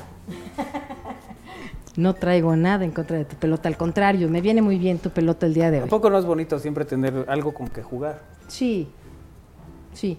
Y de hecho, si me dan introducción, mi querida Kairi, ¿de qué vamos a hablar el día de hoy? Cuéntanos. Eso es un Yo me lo aprendí. La, no, la importancia, la importancia de los de que los niños jueguen. Exactamente, la, exacto, muy bien. La importancia de que permitamos que nuestros hijos jueguen. Y bueno, eh, yo creo que esto todos lo hemos vivido. eh, cómo jugábamos antes, ¿no? Hay quien nos dice nuestros, y que es un choque generacional también, porque los abuelitos nos refieren un tipo de juego, nosotros Ujú. referimos otro tipo de juego y actualmente observamos otro tipo de, juego. Sin embargo, aquí es la importancia que hay en todos los sentidos, a nivel psicológico, a nivel afectivo, a nivel social, el desarrollo que se lleva a cabo con el simple de permitir el juego en el niño. Claro. Y todo esto nació eh, porque me dio mucha ternura. Eh, estaba yo esperando a, a un doctor y al chiquito, ya sabes, la mamá le trajo el carrito y bueno, era magia su juego. O sea, Claro. había taxi, había soniditos, había el run, había... eh, hizo todo. El niño estaba de lo más divertido y yo nada más lo observaba y decía, qué padre, ¿no? Qué padre que, que permitamos el juego y un poco la reflexión del día de hoy va a ser aspectos que nos ayudan en el crecimiento y que tienen que ver con el permitir el juego. El día de hoy me permití aquí con el niño Armando, Ajá. eh, traje un jueguito muy sencillo que... que ábrelo, pues este es un poco como Hola. los niños, sorpréndeme, ¿no? Ábrelo y, si quieres invitar aquí a tus cuates a que lo jueguen. En lo y- que Isra nos dice cómo fueron Y ellos quieren jugar. de pelota. Adelante, mi querido Armando, sé dueño del espacio. Sí. Y mientras, si les ¿Quién te parece, yo a voy a la explicando a los Los radioescuchas mayas. Eh, esta parte ¿no? que, que implica el juego. Ahorita, como se pueden dar cuenta, voy a observar un poquito a Armando como para explicarlo, pero realmente me estoy refiriendo al juego libre. Este es un juego, el que está haciendo Armando lo está descubriendo. Es un juego elaborado que tiene, para quien ya sabe leer, pues obviamente indica de qué trata el juego. ¡Ójole! Y veo aquí a Armando descubriendo de qué trata este regalo que yo traje aquí para, para el- los niños de Estamos al aire que los estoy poniendo a jugar el día de hoy. ¿Quieres que te ayude el niño Isra o tú puedes? Soy envidioso. Me dijo a mí. Fíjate, lo Eso. interesante es que creo que van al revés. Pero es que sí. es No, no como que entran. Está, está medio raro aquí. Es que la- para que entre bien, ¿no? Bueno, está bien. Se vale, se vale intervenir, ¿eh? Manolo, hombre. No, no, ya. Está buena tu hipótesis, ¿sí? Ok. Y evidentemente, fíjense, desde que está sacando el, el juego, Ajá. lo que le implica al niño es, tenemos al... Mira, mira, Es que sí, como dicen, es de ensartar. Exacto. Eh, Sí, no, le faltó un poquito de... Bueno, aquí está compartiendo el juego porque todo el mundo está opinando. es. Bravo. Muy bien. Siéntate, Ra, para que... No, no, no.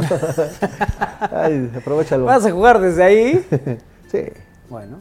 Bueno, eh, en este caso es un juego elaborado, tiene distintos colores. Eh, si lo jugamos en familia o lo jugamos con los amigos, va a implicar un pues una conexión afectiva, un tener que ponernos de acuerdo. Este, aquí un poquito pues ya está medio elaborado el juego, pero cuando nosotros nos recordamos niños, eh, inventábamos nuestros juegos con lo que hubiera. Yo me acuerdo en el recreo, eh, inventando con un arbolito la, este, las sopitas. Y entonces llegábamos y vamos a hacer una tiendita y entonces tú eres la señora de la tienda y entonces yo te voy a preparar una sopita y te la voy a vender, ¿no? Todo esto que implica eh, desde el crear el juego, descubrirlo, de lo que no tendría un sentido, darle un sentido y convertirlo en una sopa de hojitas y vamos a jugar a la tiendita y podíamos estar así por horas, tú en un personaje y yo en otro. Desarrollo del lenguaje, eh, lo que implica de esta parte que hasta lo hacemos medio teatral, ¿no? Con los niños, el hola, buenos días, señora, ¿cómo está? Este, le vengo a ofrecer una sopita de hojitas y que ¿qué de esto no se vuelve en un futuro cuando yo crezco? Probablemente hasta mi futura vocación, porque no todos jugamos a lo mismo y este y, eh, y, el desarrollo en todos los sentidos. Si hablamos de este juego en el que está Armando, que es un juego de destreza, que es un juego de destreza, es un juego de aritos que también nos lo pondrían a los adultos tal vez en una fiesta, ¿no? ¿Cómo se llama? Aquí el punto es nosotros decidimos si el juego se acaba en nosotros. Juego de Juego de puntería con aros. Este no es, de aritos. Sí, este no es para Isra porque dice no tóxico. y el, Isra sabemos que lo muerde, lo tiende a morder. Y por eso lo puse Armando, no me lo tomes a mal, mi Isra. Ajá. Y este y eh, implica para el niño, primero punto, bueno, lo que está implicando praxia fina, si nos vamos a las funciones neurofisiológicas. El niño Armando, pues bueno, lo colocó de una forma excepcional, pero implicó desde hacer la crucecita, porque todo venía suelto, desde ver la carita de asombro de un niño, de descubrir qué es y cómo funciona, el no soplarle, porque ahí está el futuro investigador, eh, la actividad investigadora, el ver los distintos colores, lo que va a implicar a ver si Armando le atina al arito, que es este un desarrollo de tipo visoespacial. ¿Qué hace uno cuando el niño que todavía no juega empieza a dar lata? Praxia fina, ¿verdad? Mira, este, Armando, uno en uno. Por favor, quiere probar aquí la niña Kairi. Y eh, en este caso lo estamos compartiendo con todos el equipo de Estamos al aire implica pues el ponernos de acuerdo, ¿no? Porque quien en un juego de niños pues no terminó este agarrado del chongo. eso está Tenemos Elmo, tenemos ¿Qué se va a llevar? ¿Cuál de todos? Llévele, llévelo. ¿Tú le vas a tirar desde ahí, Isra? Pues sí, a ver. A ver. Y vieran eh, la magia que sucede cuando esto lo hacemos en familia, cuando le dedicamos un ratito a lo que es el tiempo de calidad con nuestros hijos. Ey, sí le atiné Sí atinó, ¿verdad? ¿Qué hacemos si el niño se enoja? Eso es, es todo. Que luego los abucheos ¿Quién va ganando? Uno y uno, ¿no? Armando fue Digo, uno si en uno. compitiéramos, si fuera juego de competencia. Iría ganando Armando porque él en la primera fue que ah, anotó. Uy, a ver, vas. Luego Isra fue a la tercera. tercera. A la tercera. Va mi buen Manolo, eso es todo. Bien. Bien. Ahí la llevamos. Pues no tan bien. Pero ve el desdén. Solo considera que no me he parado. Ah, bueno, también. Pero bueno. No le tiré a ninguno, gracias, amigo. Sobre qué. Lo que implica la presencia de. Eso es todo, venga.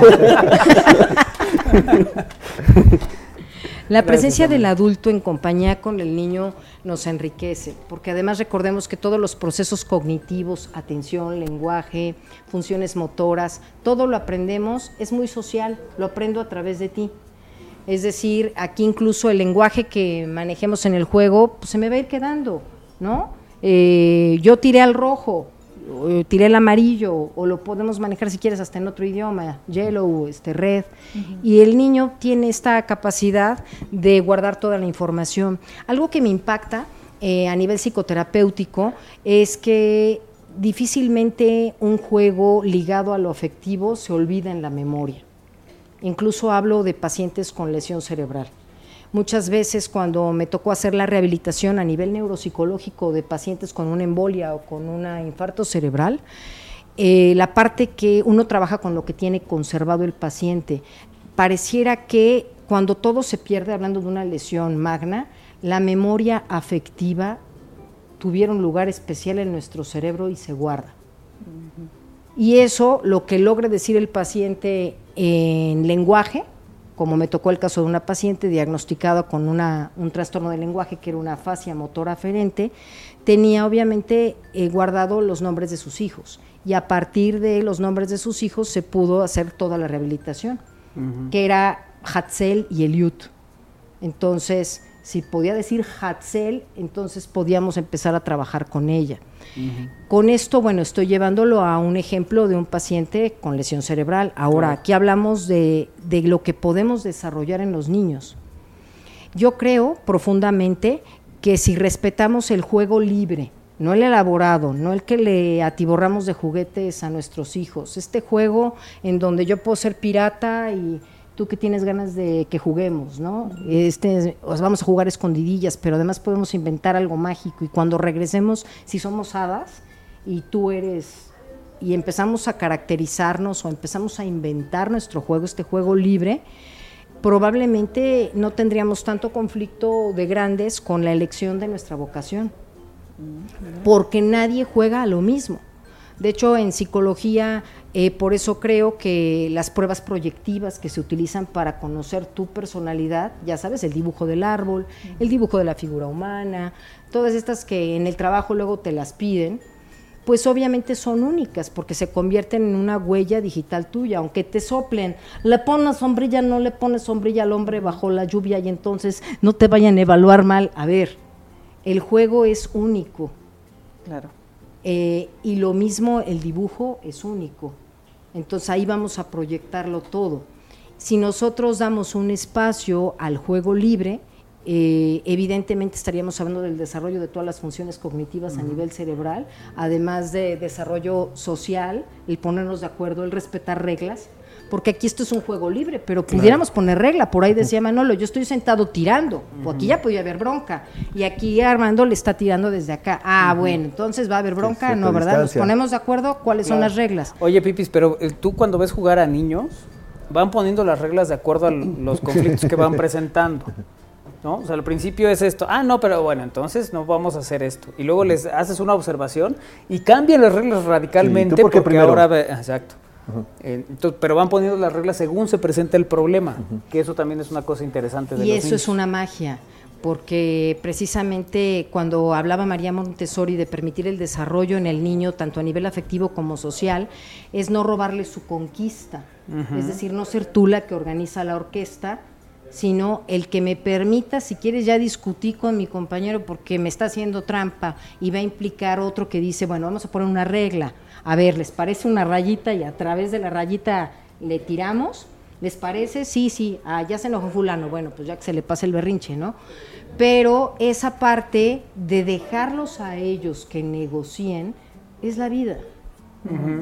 Oye, a ver, aquí mensajes. Eh, bueno, gracias a Juan Carlos, a Francisco, a Abril, que anda por aquí también. Domingo dice, más bonito cuando jugábamos al papá y a la mamá. ok. Roberto Carlos Morales dice, yo juego mucho con mi niña. A que juega cartas, ¿eso está mal? Y dominó. Eso está muy bien. Pues es un juego, ¿no? Es un Al juego. final. Hay juegos de mesa, Digo, nomás hay no apuestes de con ella. cartas. No le enseñes a apostar. Ya, ya me debes una lana, hija. Los Pero domingos. aquí eh, algo que hago Buenas hincapié es darles el tiempo para que jueguen. ¿Qué nos está pasando ahora? Ya tienes clases de karate y luego tienes clases de inglés y ya hiciste la tarea o no hiciste la tarea. Pero ¿me dejas tantito ir a mi cuarto y juego, mami? ¿Y a qué vas a jugar? O interrumpimos el juego. Claro. O no somos buenos observadores y donde entramos en el cuarto de nuestros hijos no estamos observando que tal vez aquí ya hubo magia, ya hubo juego, ya hubo princesas, hadas, duendes, de todo un poco.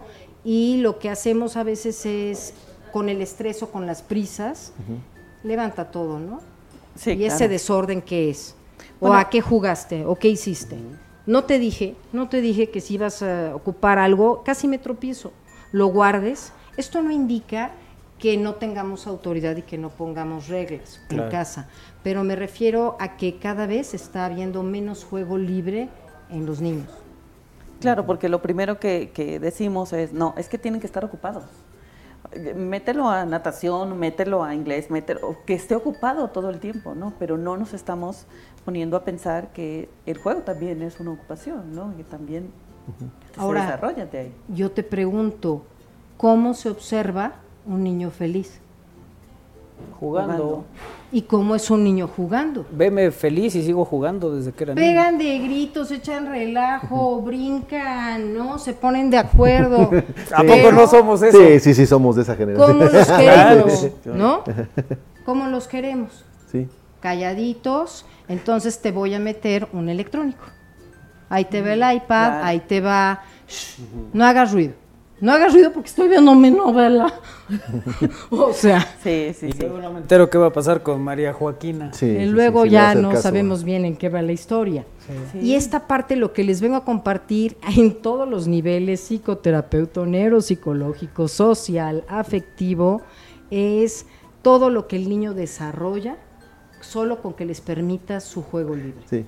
Que, que luego hay un problema o se confunde, por ejemplo, que los papás que meten a los hijos a un equipo de fútbol, de básquetbol, cualquier deporte, creen que llevarlos a jugar es, eh, bueno, meterlos ahí es un juego y no, es una cosa totalmente distinta, Sí, ¿no? es un deporte. Es un deporte, Es, una, una, disciplina, ¿no? es una Porque forma- además a veces los papás lo vuelven muy competitivo. Sí, sí, ¿no? sí. Ahí está mi hijo, ¿por qué no juega mi hijo? Pégale mi hijo, no importa, póngasele al tiro, hágale. Y entonces el niño termina, a ver, vengo a divertirme Sí, sí, sí. y no a... estar Saquen a mi papá, estas- por favor, no le permitan la entrada. ¿no? Es que sabes qué? que, y además eso es cierto, te lo dice incluso gente muy metida en el fútbol.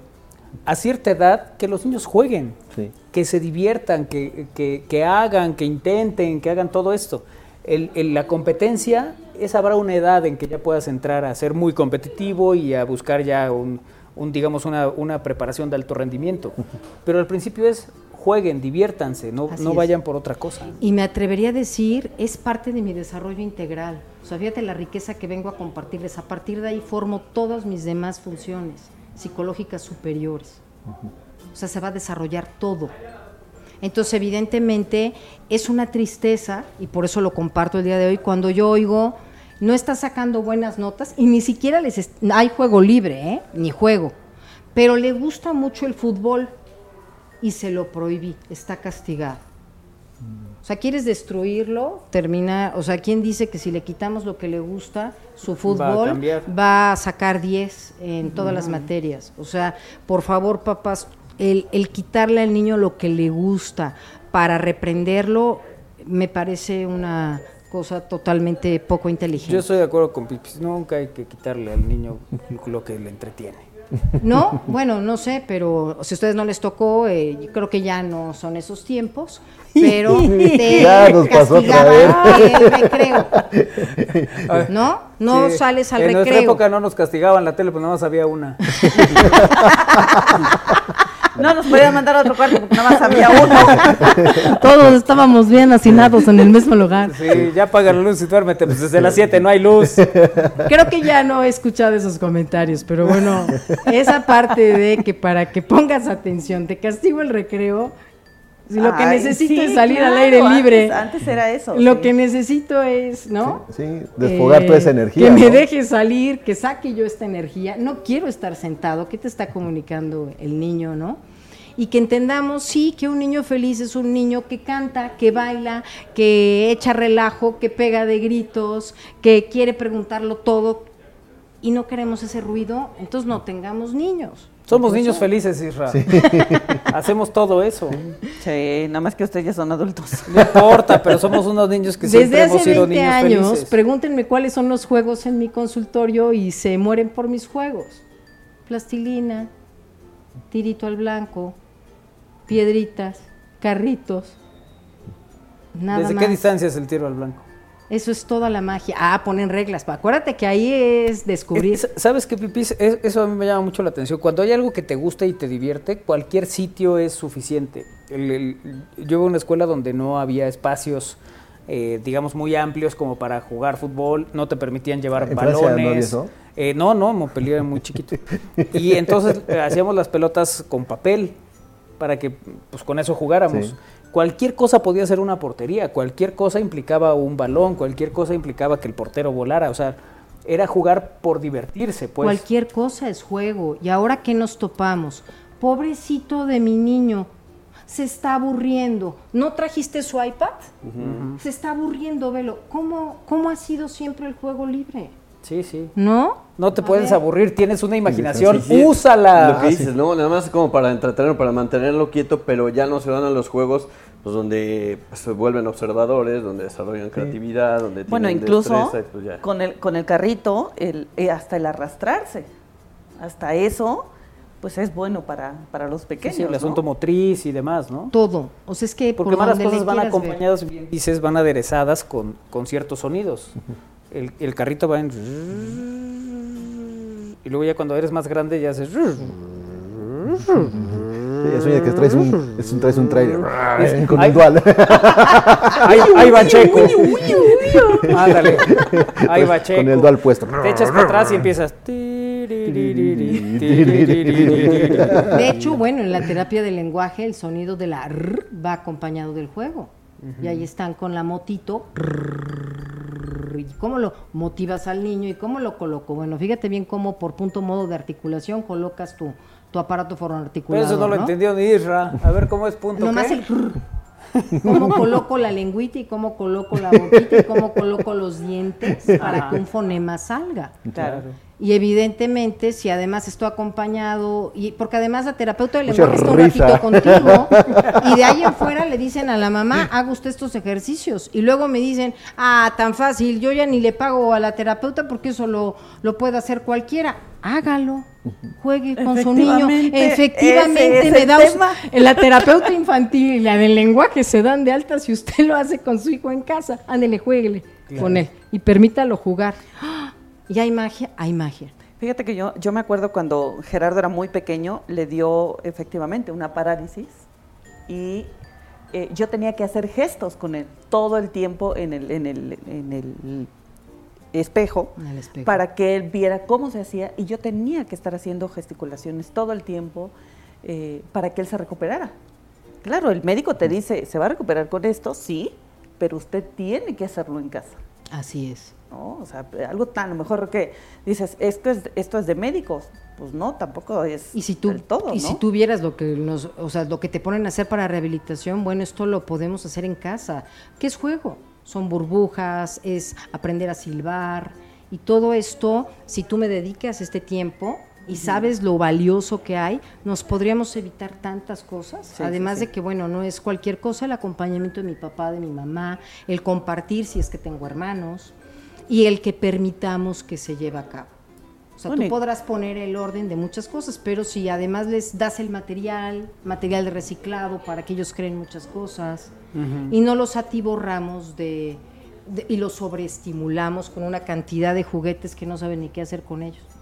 Incluso cuando el niño ya aprendió a chiflar, ¿no? Te llega con una emoción de ya sé chiflar. Entonces, si a lo mejor te hace esto, pero él ya sabe chiflar y es una emoción que dices, Y quiero, papá, que, bueno, como no me atiendes, eh, me compras el iPhone número... Claro. ¿no? Y que además, bueno, ya no entremos en esos temas en donde hay restricción, ¿no? Para las criaturas con los aparatos electrónicos. Por eso, Isra, no te compramos un iPhone. No, oiga, es lástima. que no. Que te la vas a pasar ahí todo el tiempo en el aparatito como te gusta. Mejor préstame los, los- A ver, aros. échenle los aros a mi buen ¿no? Te voy a Isra. prestar con intereses, vas a ver. bueno, ya vámonos. Vamos, a ver qué pase la muchachada. Vénganse su- a echar un tirito.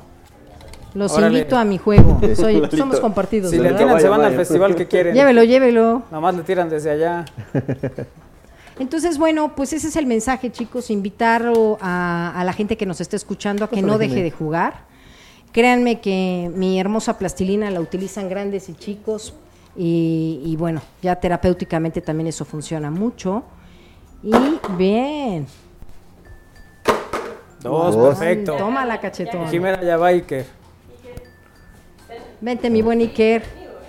No importa el color, ¿no? No, nárranos, nárranos. Si- Juega a si que tú metes- eres narrador de deportes. Viene ¿Quién Iker, sabe Car- si esa Iker sea tu vocación actual? al primer intento que la falla, viene el segundo. Ay, total displicencia de Iker Carmona, que, Oh. que no le atinó a ninguno. Me avienta a fíjate, mí. Falta, falta el ídolo de Izúcar. A ver, el lío de Izúcar que... Pero, pero te- eh, puedes hacer la, la- la narración más descriptiva. amigo. Muy bien, estamos en este juego de puntería de aros donde el ídolo de Izúcar de Matamoros tendrá tres oportunidades de ensartar estos aros en este nuevo reto que se ha impuesto. Viene el Y primer viene intento. El, el hombre de la figura espigada Sí, que toma con que no sus más lo hace. La enormes primera- manos de E.T. No, Oh, pues no le sirvieron sus manos Muy bien. de IT para algo. Solo Jimena. Sí. Solo Jimena se va al concierto. Bueno, muy bien. Y bueno, si se dan cuenta, aquí hicimos un juego, pero si se fijan y nos analizan a cada uno de nosotros, pues cada Estamos quien tiene su esencia, tiene su personalidad. Yo no sé, Isra, si tú narrabas así las cosas cuando eras chiquito, cuando No, jugabas. No, no, no, yo más bien este, agarré a los carritos y me hacía mis autopistas y Ah, entonces ahí desliz- me deslizaba por toda la tierra. Ok. Tuvo muchos accidentes porque las hacía encontradas. Sí, como algunas autopistas que hacen ahora, ¿no? Que no te explicas por qué las hicieron de esa manera. Pero bueno. Oye, pues ya llegamos al final, ya nos tenemos que ir, Pipiola, muchas Ni gracias. hablar, pues muchísimas gracias, Gracias, chicos Pipi. y pues a jugar, ese es el mensaje. Jugar. Vámonos. Sigue Alex Ramírez con Cantares. Gracias a Darío Montiel, a nombre de todo el equipo. Muchas gracias. Pásenla bien. Mañana a las 3 aquí los esperamos. Adiós.